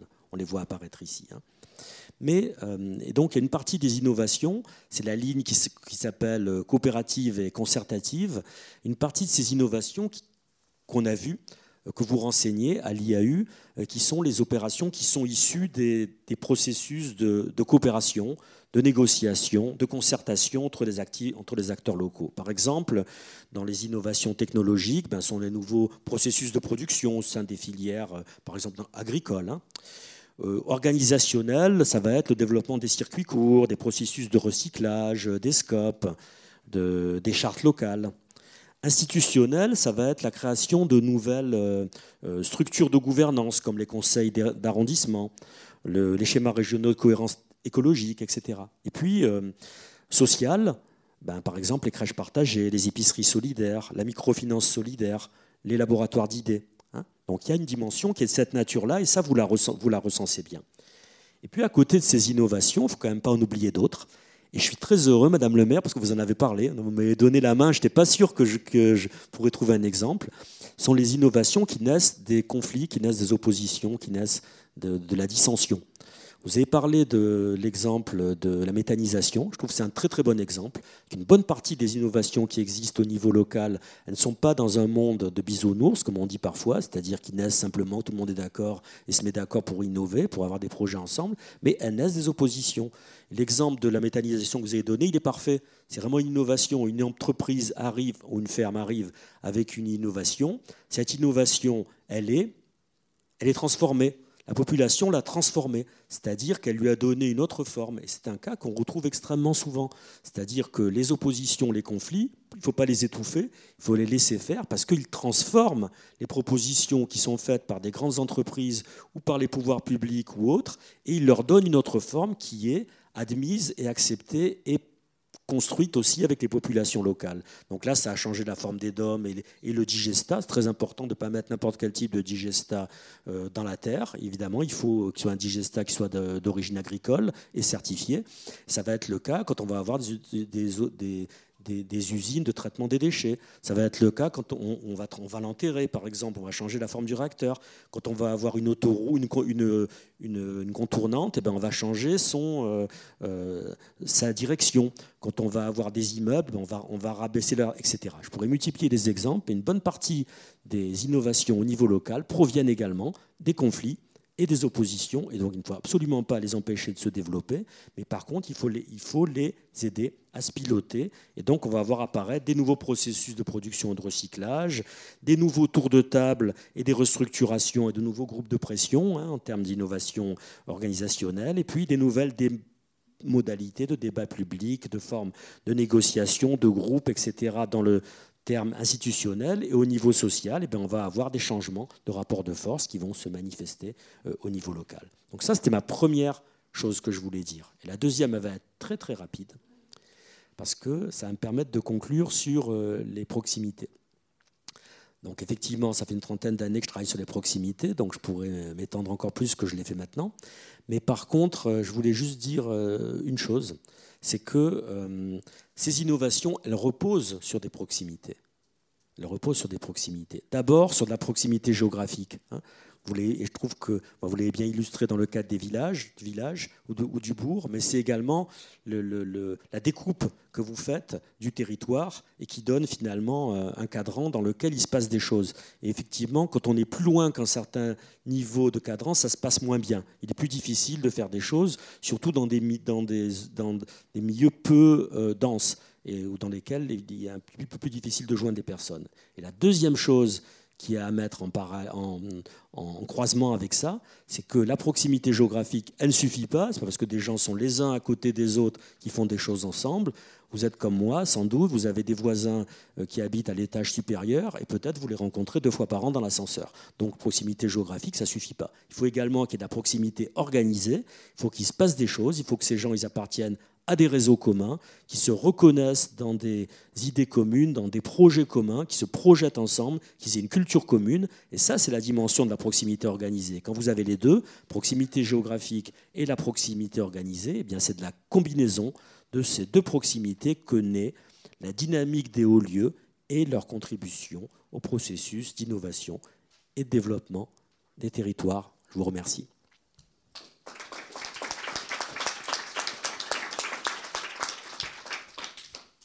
Merci beaucoup. Euh, vraiment, ça nous donne énormément de pistes et de billes euh, pour, euh, pour réfléchir et puis pour, pour engager le, débat et, notamment votre confirmation de l'importance des villages, de, de, cette proximité géographique organisée autour d'une forme de centralité. voilà, alors on va sans tarder, je vais sans tarder ouvrir le débat avec la salle, d'autant que André Thor doit nous quitter à 10h25 puisqu'il a voilà, une obligation impérative, mais on, se donnera jusqu'à 10h30. Voilà. Alors, les règles sont très simples. Euh, on va passer le micro, vous vous présentez et euh, vous posez votre question, votre intervention de manière euh, synthétique. Voilà, et puis on reprendra la, on donnera la parole aux intervenants. Merci. Bonjour, Nicolas Cornet, donc je suis écologue au département environnement de l'IAU. Il y a un mot sur lequel je souhaiterais revenir, euh, c'est le terme innovation. Car dans mon domaine qui est l'écologie, en fait, pour ma part, je considère que beaucoup d'innovations sont en fait des retours en arrière. On parle d'éco-pâturage, on parle d'habitat écologique, on parle de circuits courts, on parle de retrouver le cycle des saisons, de trame noire. Euh, souvent, ça consiste simplement en supprimer euh, ce qui fut un temps des innovations et de revenir en arrière de façon plus simple, au plus proche de la nature. N'oublions pas aussi, à mon sens, que beaucoup d'innovations aujourd'hui sont faites pour répondre à des problèmes qui ont été créés par d'autres innovations. Donc peut-être revenir sur cette définition de qu'est-ce qu'une innovation et est-ce qu'aujourd'hui tout ce qu'on appelle innovation sont réellement des innovations, simplement un retour aux sources ou des choses plus simples? Sur le terrain, je pense que nous, effectivement, j'ai rebondi d'ailleurs en écrivant innovation, c'est pas euh, des innovations. Je suis d'accord avec vous, mais par contre, c'est innovant dans la, manière dont on amène les gens à penser autrement. Et c'est dans ce sens-là que c'est innovant, en tout cas à mon sens, sur le terrain. Les amener à penser autrement, euh, bah, c'est les faire avancer. Et l'innovation, c'est une manière d'avancer. En tout cas, moi, sur le terrain, je le ressens comme ça. Il faut sortir de la mythique de l'innovation matérielle. Il n'y a pas qu'une innovation, n'est pas que matérielle. L'innovation, elle est relationnelle, elle est sociale, elle est institutionnelle, euh, elle est organisationnelle. Donc une partie de l'innovation qui est matérielle, effectivement, dans laquelle on peut retrouver parfois des choses qui existaient. Par exemple, prendre, un exemple pour sortir de ce cas-là. Hein. Le, les, produits AOC, appellation d'origine euh, contrôlée. Donc l'idée, c'est de dire, on va revenir, entre guillemets, à des processus euh, traditionnels. Sauf que si on regarde bien dans le détail, c'est pas comme ça que ça se passe. C'est-à-dire qu'on ne revient pas au XVIIIe siècle. En réalité, l'ajustement se fait avec plein plein de choses autour, qui sont des réseaux d'acteurs, qui sont des dimensions technologiques, etc. Et le fait de, définir une trame, par exemple, ne signifie pas qu'on revient euh, à ce qui se passait au XVIIIe siècle. Donc, euh, oui, il y a des avancées. Ces avancées peuvent s'appuyer sur des techniques, des connaissances qui avait été oublié ou qui avait été masqué, c'est absolument vrai. Euh, et en même temps, euh, il y a de l'innovation. Oui, c'est de l'innovation. Oui, oui, c'est de l'innovation. Parce qu'il faut se, défendre de l'idée que l'innovation doit être uniquement capturée par les technologues. Il y a de l'innovation dans la société à différents niveaux. C'est lié au processus de la nouveauté, même si on regarde les travaux de Schumpeter, c'est exactement ce qu'il disait. Il n'a jamais parlé d'innovation technologique. Et donc, euh, il faut euh, reprendre en main la question d'innovation pour la resituer aussi sur le terrain social, institutionnel et organisationnel. c'est de l'innovation dans le processus d'une certaine manière et votre démarche, elle est, enfin vos deux démarches de manière différente, euh, elles sont profondément transversales et pluridisciplinaires aussi.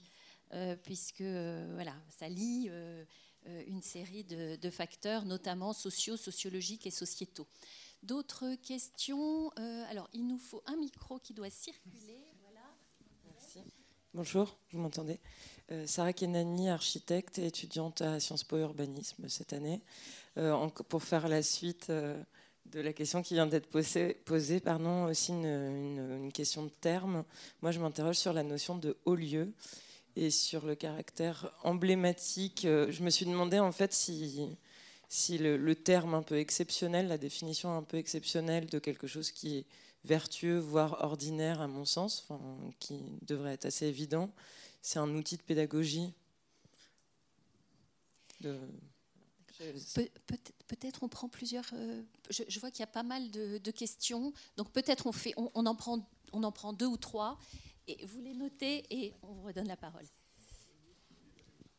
Oui, bon, bonjour. Donc, je suis Agnès Parnex, euh, donc chargée d'études euh, à l'IAU. Euh, en fait, ma question est assez simple. Avez-vous travaillé sur la géographie des innovations territoriales? Et du coup, est-ce que, est que les innovations territoriales sont propres à, à modifier euh, la géographie, notamment de la France périphérique, dite la France dite périphérique. Question simple, courte, mais vaste. On en prend une autre? Oui, monsieur.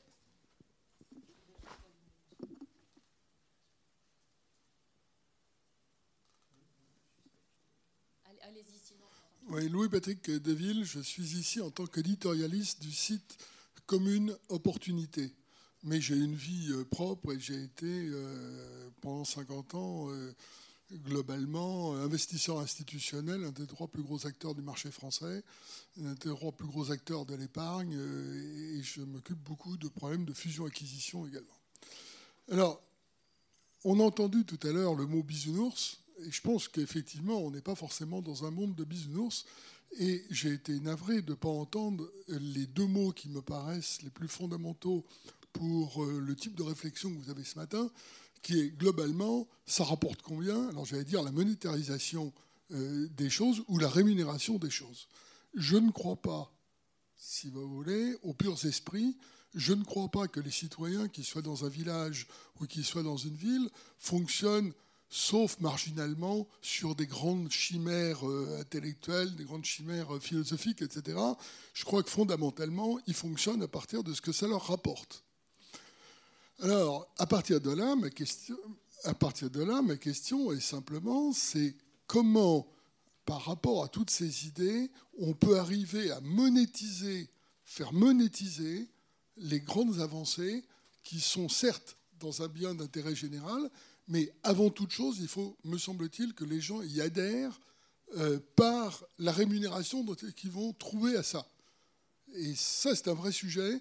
Et on n'arrive pas à faire avancer les choses si on ne passe pas par là. Qu'est-ce qui répond euh?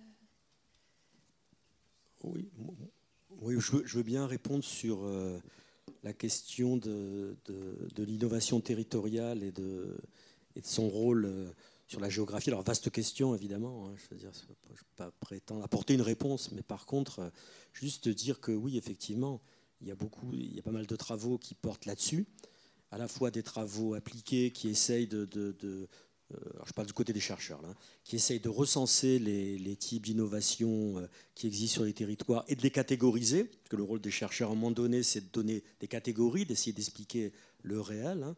Et puis, il y a aussi des, travaux de chercheurs qui essayent de, comprendre comment ces types d'innovations, bah, finalement, peuvent être à la fois euh, un ferment de développement dans tous les territoires. Alors, on, on parle des territoires périphériques, mais ça peut être le cas d'autres territoires aussi plus, urbains, plus denses. Hein.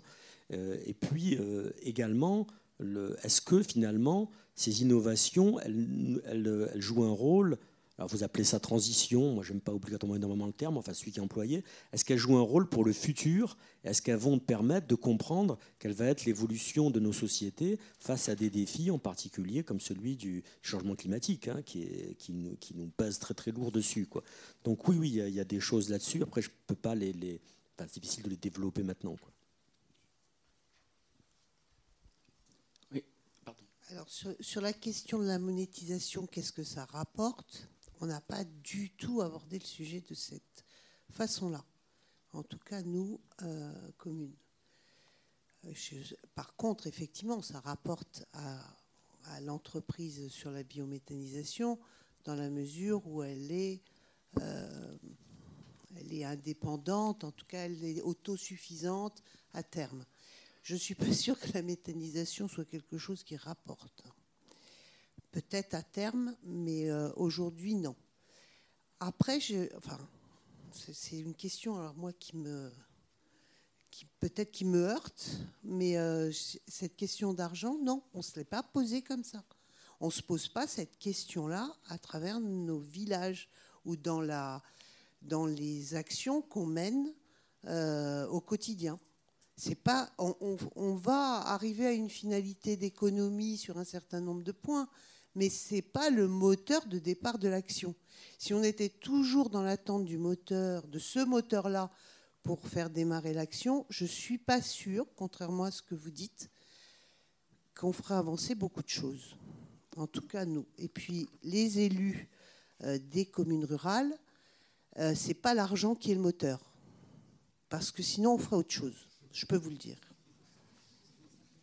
Euh, Nicolas Pourtant, on, va boucler le.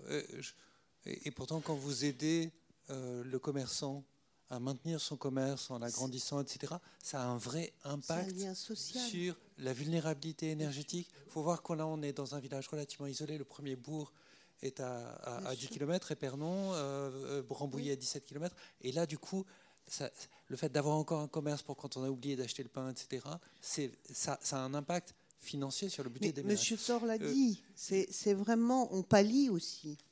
On pallie à des insuffisances et à des services qui sont de moins en moins présents. Et donc, ayant ça, on trouve des innovations pour essayer de maintenir dans nos villages les, les gens. Donc, par exemple, je vais donner un exemple très, très rapide. On a une zone euh, qui va se construire, dans laquelle on va délocaliser finalement notre, notre commerce rural. Pourquoi? Ben Parce qu'il lui faut une surface plus grande, il lui faut des parkings autour pour que les gens puissent y aller, etc mais il y a aussi une vraie demande d'un lieu qui puisse accueillir les AMAP, qui, pour survivre, elles ont besoin d'avoir un lieu où elles puissent se poser, euh, qu'elles puissent accueillir effectivement régulièrement les commerçants. Mais c'est finalement, on crée des lieux de vie. Nous, on est facilitateurs sur euh, le fait de créer de l'animation. Et euh, on subventionne effectivement en partie, mais nos habitants en sont ravis. Je réponds juste sur la question des hauts lieux. Et puis, et puis André Thor a, évoqué aussi le problème qu'il a avec la transition. Et pas de bol, nous on travaille sur les hauts lieux de la transition. Et euh, on n'est pas complètement satisfait. C'est pour ça qu'on met toujours le terme entre guillemets. C'est le nom, c'était le nom de code du projet. C'est venu comme ça. Euh, en anglais, ça sonne bien. Hotspots of transition. Voilà. La prochaine fois, on le fera en anglais si vous voulez. Non. Le, problème des hauts lieux, c'est vrai qu'il y a cette idée de euh, ça pourrait laisser penser que c'est comme un label, alors qu'on ne veut pas du tout que ce soit un label. On ne veut pas que les gens se battent pour être identifiés comme un haut lieu. On veut juste qu'ils soient très contents d'avoir un haut lieu pas loin de chez eux, même si ce n'est pas eux-mêmes le haut lieu. Et puis, ça ne les empêche pas de nous suggérer euh, de, venir voir chez eux ce qui se passe et de dire, ah nous aussi, et donc on va aller voir effectivement les gens démancés, pas très loin de chez vous, les gens... voilà. Donc, euh, pour, vous répondre, c'est pas un label, et donc effectivement, au lieu de la transition, et puis c'est pas que la transition. Alors, beaucoup de questions. Donc, on va en reprendre trois questions. Monsieur Drouin. Oui, euh, bonjour à tous. Euh, Jacques Drouin, maire de Flagy, commune rurale. Vous avez une fiche d'ailleurs euh, devant vous. C'est un haut lieu. Alors, voilà. Vous savez, j'ai pris le train à 6h30 pour être chez vous. Ça veut dire quoi? Ça veut dire qu'il faudrait relocaliser l'emploi. Je crois que si on n'est pas sur cette priorité, euh, quand j'ai vu le, nombre de passagers, enfin de, personnes qui prenaient le train ce matin, je me suis dit, mais c'est de la folie. Alors, dans cet esprit-là, depuis des années, et quand j'ai lu l'affiche ce matin, je me, je me suis dit, mais c'était au siècle dernier. On avance tellement vite sur le territoire. On a l'impression, c'est ce que je disais, j'étais sur France 2 là, euh, aux infos de, de 13h, je disais, mais vous savez, le quotidien amer, c'est d'être toujours dans dans l'étape suivante, c'était aussi euh, la prime de risque. Ça veut dire qu'on a le droit à la prime du risque avec peut-être des erreurs, mais en même temps, souvent des succès. Et donc, euh, dans cette démarche-là, j'ai travaillé, puisque je crois qu'il y a des étudiants en architecture, avec un cabinet d'architectes, avec Nicolas Michelin, je ne sais pas si vous connaissez sur Paris, où on s'est dit, on va faire un référentiel sur Flagy comment Flagy peut évoluer dans les 20 prochaines années? On a travaillé pendant 48 euh, heures, mais 48 heures, hein, pas 8 euh, heures, plus 8 heures, plus 8 heures. 48 heures, on n'a pas dormi. Ils ont voulu faire une maquette du village sur comment ils pouvaient se développer sur les 20 prochaines années. On a fait un travail remarquable. La densification de l'habitat, parce que moi, les lotissements, je n'en veux pas. On a été labellisé village de caractère. Vraiment, ça mérite qu'on préserve cet habitat, mais en même temps le faire évoluer. Et donc, du coup, euh, cette densification de l'habitat est tout à fait remarquable. C'est-à-dire que, vu toutes les dents creuses qu'il y a dans ce village, ça peut euh, représenter un lotissement de 25 maisons. Donc, c'est quand même assez remarquable. Et puis ensuite, j'ai eu la chance, mais la chance aussi, elle s'entretient, elle ne tombe pas du ciel. Il y a eu un film qui a été tourné à Flagy, euh, Bonne Pomme avec Gérard Depardieu, Catherine Deneuve. Pendant deux mois, c'était effervescence. Et puis, il y a eu des retombées économiques extraordinaires. 250 000 euros de retombées économiques parce que ben voilà, il faut louer du matériel, il faut les chambres d'hôtes et tout et tout et tout. Et on s'est dit, là aussi on peut relocaliser de l'emploi. Comment on peut aussi devenir un village du cinéma? Donc on travaille sur cette thématique-là. Et aujourd'hui, donc on a créé un festival sur le cinéma ancien, sur le cinéma du patrimoine. Et donc voilà, on peut aussi quand on se dit écologue, on peut aussi se dire écologue, mais aussi toujours à chaque fois euh, imaginer que ce qui s'est passé hier peut devenir aussi d'actualité. Et le cinéma du patrimoine a été quelque chose d'absolument euh, intéressant. Et puis je terminerai euh, sur le fait que la relocalisation de l'emploi se fait également, puisqu'on a beaucoup de terrains agricoles hein, en Seine-et-Marne, hein, puisque Flagis est à côté de Moret-sur-Loing, pour vous situer. Eh bien, on est en train d'acheter à des investisseurs allemands une ferme où on va faire du maraîchage bio et dans ce maraîchage bio, c'est aussi d'aller encore beaucoup plus loin, c'est-à-dire de faire une légumerie, euh, de faire aussi euh, euh, un centre de formation sur le maraîchage bio.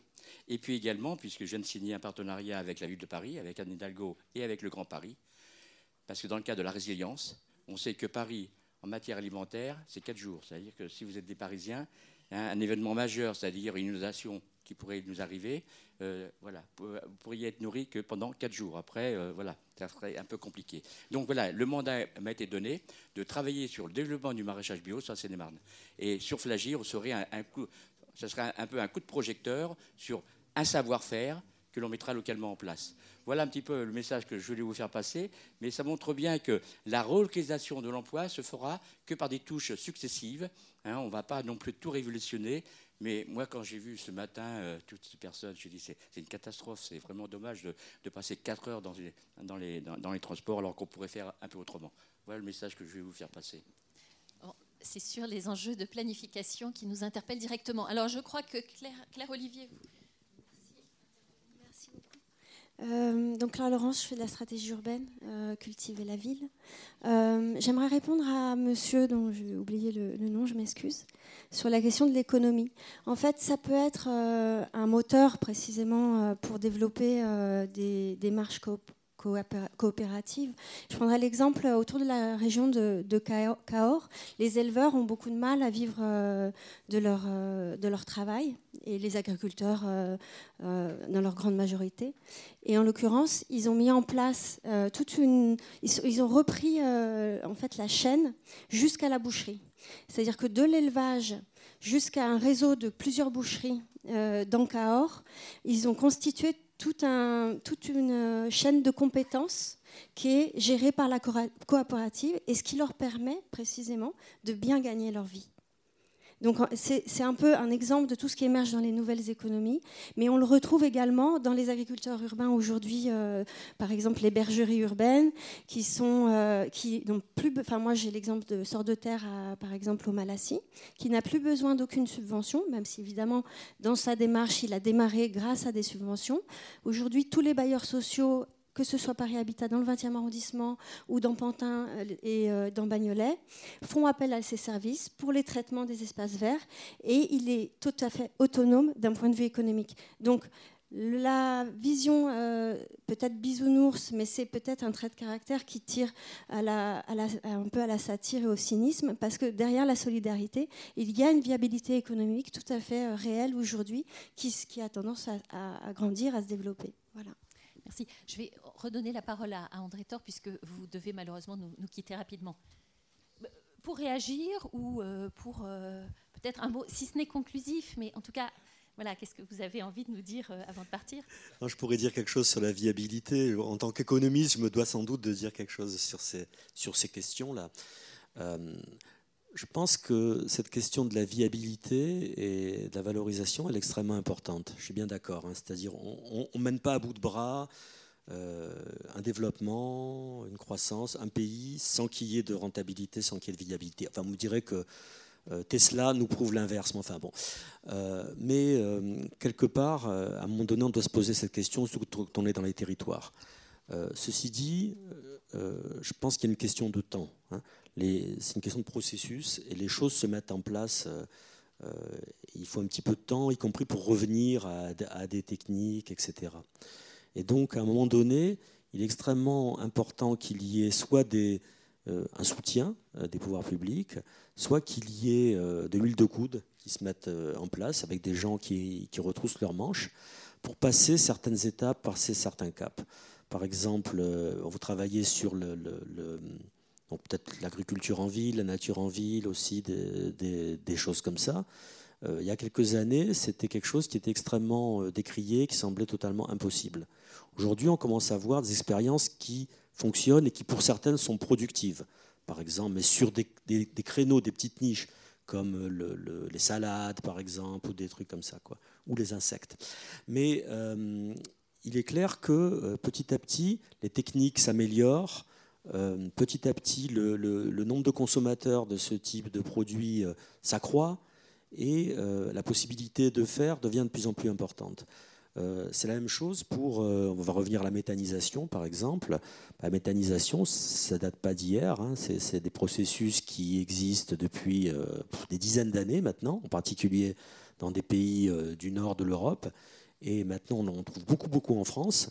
Euh, pourquoi? Parce qu'il y a un bout d'un moment, la rentabilité est arrivée. On a amélioré les techniques, il y a différents types de réseaux pour utiliser ces produits, pour les épandre, etc. Et donc c'est quelque chose qui introduit maintenant des possibilités de valorisation et de, ces dimensions-là. Donc à un moment donné, pour que les innovations euh, émergent et pour que les transitions se fassent, eh bien, il faut qu'il y ait euh, un coup de pouce. Et ce coup de pouce, soit il vient des, pouvoirs publics qui vont, être, euh, qui vont apporter des aides, soit alors il va venir de la mobilisation d'initiatives locales pour euh, le faire, euh, les faire démarrer. Quoi. Et juste une dernière question sur cette, question de la mobilisation locale des habitants, du tissu associatif. Madame Gaillot soulignait la difficulté de le mobiliser. Euh, vous avez des. Qu'est-ce que vous en pensez? Est-ce que, est que vous constatez ça? Est-ce que vous constatez des évolutions? Est-ce que vous avez des, des pistes? On constate beaucoup de mobilisation pour s'opposer. Donc, euh, il ne faut pas se désespérer, parce que ces mobilisations pour s'opposer, souvent, elles sont extrêmement positives. Il faut essayer de les comprendre. C'est-à-dire, on a l'impression, euh, on entend un discours du type Ah, les gens feraient mieux de se mobiliser pour faire quelque chose plutôt que s'opposer à ce qui se passe. Euh, c'est pas entièrement vrai, c'est pas entièrement fondé. Parce que si les gens s'opposent à des initiatives, ben, souvent c'est parce qu'elles leur conviennent pas. C'est pas pour rien. Et donc, plutôt que les dénoncer en disant c'est du nimbisme, ils sont égoïstes, qui n'est pas égoïste? Qui n'est pas égoïste. On est tous égoïstes, on est tous portés par notre égoïsme. Donc, plutôt que les dénoncer dans ces... Qui, supporterait qu'on installe une décharge à côté de chez soi juste parce que ça va faire du bien à la, planète? Nul n'est capable d'agir comme ça. Donc, ces oppositions, elles sont légitimes. Elles sont légitimes, mais ce qui est important, c'est de les, suivre, de les piloter, de les transformer pour qu'elles provoquent de l'innovation et qu'elle provoque du positif. C'est-à-dire qu'une grande entreprise s'installe euh, à côté de chez vous et va euh, peut-être euh, avoir un effet polluant, c'est inquiétant sur votre commune. Donc vous êtes fondé à vous opposer et peut-être qu'on peut trouver des solutions pour relocaliser ailleurs, pour changer le type de production, etc. On doit, on installe une pénétrante juste devant chez vous vous êtes fondé à vous inquiéter. En même temps, vous comprenez bien, comme tout le monde, que ça peut avoir une vertu en termes de, développement de relations. Mais peut-être qu'on peut arriver à changer la localisation, etc. Donc ce qui importe, c'est de suivre ces oppositions, de comprendre pourquoi elles existent, parce que qu'elles viennent des entreprises ou des pouvoirs publics, eh bien, elles peuvent ne pas être bien adaptées aux désirs des populations. Si elles sont totalement inadaptées, elles seront rejetées. Je vais te donner un exemple. Notre-Dame-des-Landes. Et si elles ne sont euh, pas totalement adaptées, le conflit va permettre de les euh, reformater et de leur donner une forme qui soit admissible par les populations locales. Donc c'est très important. Ça prend un peu de temps, mais c'est comme ça que ça se passe en démocratie. On discute et on prend du temps. Merci, merci beaucoup. On va reprendre une, on va reprendre une salve de, de, questions. On se donne encore. Euh, 5-10 euh, minutes. Donc, euh, assez bref, vous vous présentez, Hélène. donc, Hélène Joannet, je travaille à l'IAU. J'avais une question justement sur la mobilisation. Vous dites que vous avez des difficultés à mobiliser vos habitants. Est-ce que malgré tout, il y a un, profil plus mobilisés et mobilisables. Vous avez évoqué que vous étiez une commune forestière, donc je voulais savoir si c'est de la, commune, de la forêt privée, publique, et c'est peut-être une source de recettes chez vous. Est-ce que la forêt, si elle occupe une partie importante de votre territoire, est-ce que c'est une zone de nouveaux projets, de support d'innovation d'une façon ou d'une autre? Et puis, euh, dernière question, c'était peut-être plus. Euh, Monsieur Tormont qui est parti évoquer euh, Florida. J'ai pas lu, mais on, m'a raconté, ça m'avait fait rire, qu'il mesure la créativité des quartiers, par exemple, au nombre de, boutiques de réparation de vélos, de barbiers qui s'installent, de magasins de disques vinyles. Est-ce que, par exemple, toi, Nicolas, à travers tes travaux, est-ce qu'il y a une espèce de typologie comme ça qui, qui pourrait être effectuée sur plus la créativité dans les zones rurales ou dans les villages voilà. Alors, monsieur.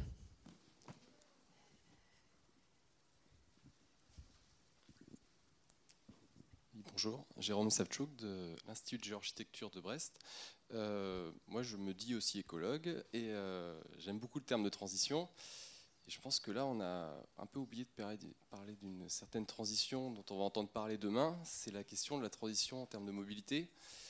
comment on fait aujourd'hui dans des villages qui sont... Euh, alors, je ne sais pas quel est le taux de, de dépendance à la voiture individuelle dans votre village, mais comment aujourd'hui on peut en effet penser les villages en termes de transition sans la voiture individuelle? Et en termes, on a parlé de relocalisation des emplois, donc apparemment il y a des emplois euh, liés à l'agriculture, à l'agriculture dans notre village, mais je ne pense pas que c'est la majorité des emplois. Les gens travaillent, à mon avis, euh, assez loin. Donc comment on fait pour euh, traiter cette thématique de la mobilité du quotidien? Donc vous nous ramenez à la dimension macro, macro régionale et, et, de la planification. Est-ce qu'il y a d'autres J'avais vu qu'il y avait d'autres questions? oui. Oui, Gilles. Oui, alors c'est plus un éclairage d'un autre exemple de village. Euh, donc Gilles Lecuir, département biodiversité de l'IAU. Euh, on a la chance à l'IAU aussi d'aller voir euh, dans certains programmes ce qui se passe en dehors de l'île de France, voire à l'international. Et je voudrais vous parler d'un village qui s'appelle Saint-Privat de Valongue, en Cévennes, une commune donc là qui est vraiment dans le rural avec énormément de déprises, avec extrêmement peu d'activités. Et euh, je voudrais éclairer, euh, c'est le bon terme, euh, notamment la remarque de, mon collègue Nicolas Cornet. Ils ont fait un travail de, transformation de l'éclairage public, de suppression de l'éclairage public. dans le cadre de la réserve de ciel étoilé du parc national des Cévennes, mais ils ne l'ont pas fait. Alors ils le font pour retrouver le ciel étoilé, mais aussi et surtout pour donner une attractivité à leur seule activité économique, le village vacances municipal de 30 gîtes. Et donc, ils enlèvent l'éclairage public, en tout cas une grande partie de l'éclairage public de leur village vacances, pour en faire un facteur d'attractivité pour retrouver les ciels étoilés. Euh, mais s'ils le font, c'est parce qu'il faut une économie directe. Et là, je rejoins tout à fait monsieur sur la, rentabilité. Ils le font parce que ça va leur faire dépenser moins. Et donc là, on a vraiment un exemple de l'économie immédiate, mais qui est quand même non pas un retour en arrière, mais une innovation dans le fait qu'on va moins dépenser et euh, dépenser mieux et utiliser mieux l'argent avec beaucoup moins d'externalités et en réinventant le, pourquoi on le fait. En Cévennes, on mettait de l'éclairage dans les années 50 euh, à 60, c'était la modernité. Eh ben, aujourd'hui, les, élus locaux et les, gens qui vivent là réinventent une forme de modernité en invoquant l'attractivité du ciel étoilé pour le tourisme alors je, rebondis tout de suite, mais quand je disais tout à l'heure, c'est effectivement au départ, c'est pas, c'est l'idée qui doit être au départ des actions. Après que c'est des répercussions effectivement euh, financières, bien sûr, et ça va être un des arguments aussi pour faire adhérer les populations à des projets. Et je l'ai dit tout à l'heure euh, par rapport à nos, projets pluriannuels d'investissement, c'était euh, faire des gros investissements en matière de rénovation énergétique, etc., ça, ça emporte euh, l'adhésion de l'ensemble de nos citoyens. Donc effectivement, cette dimension-là, elle existe, mais elle n'est pas euh, le moteur premier des actions qu'on peut mener. C'est dans ce sens-là que euh, j'ai rejeté, entre guillemets, la, la, remarque de monsieur. La population de la Boissière-École, c'est une population euh, essentiellement de cadres moyens, euh, un peu d'ouvriers de par la présence de euh, la ferme de la Tremblay et de l'école régionale Aério. elle est un peu atypique dans le sud Yvelines, avec cette part, il y a une 10% d'ouvriers sur la commune.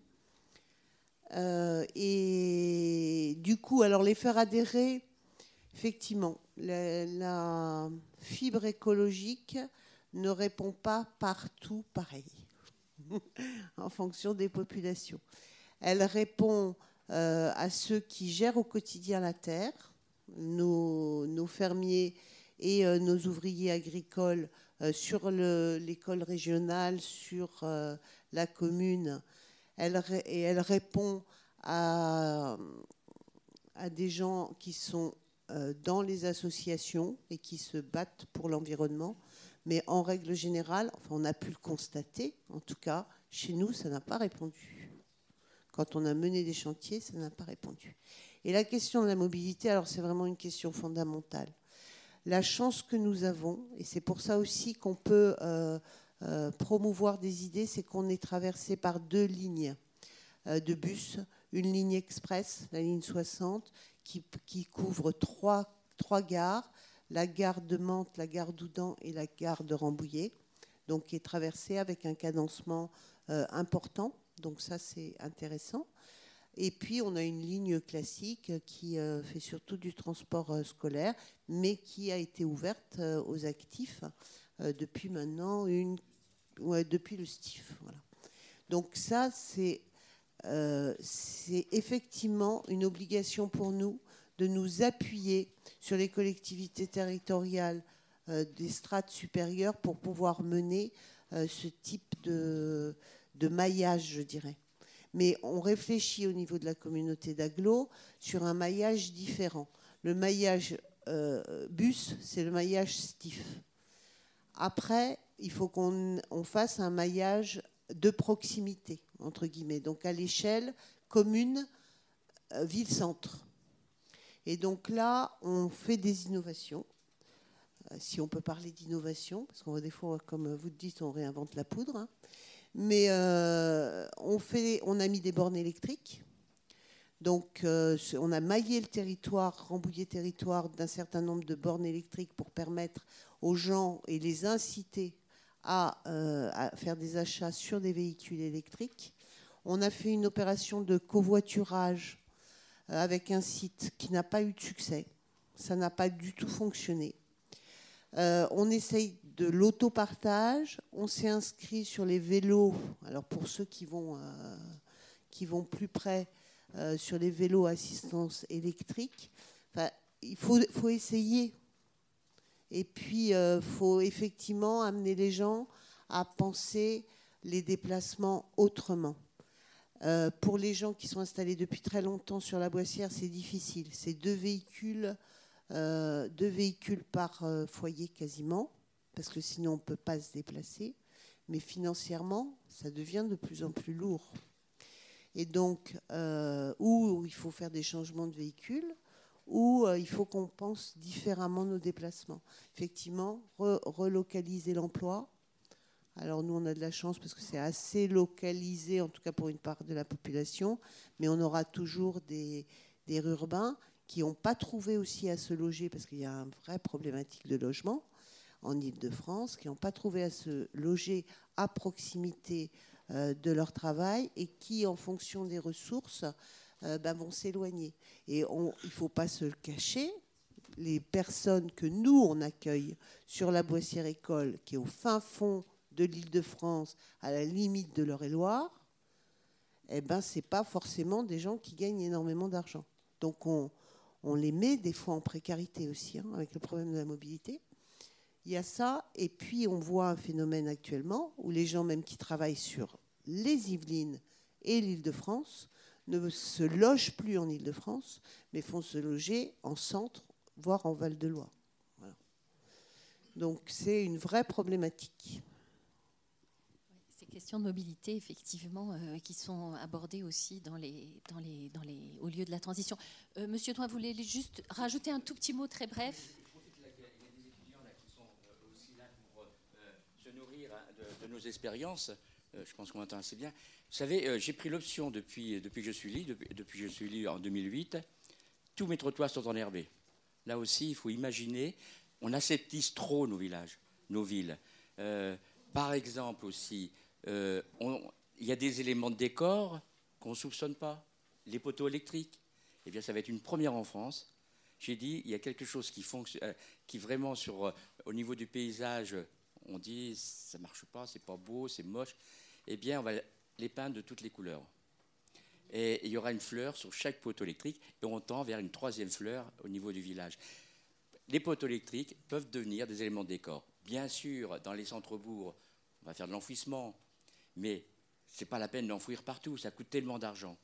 Et donc, du coup, euh, le fait de, faire ça, c'est aussi, on en a parlé avec Enedis, moi j'étais ingénieur euh, à EDF à une époque, dans le développement local, ensuite, et euh, avec eux, ils ont dit, mais oui, on a de plus en plus, dans le cadre des enfouissements de lignes, des gros problèmes.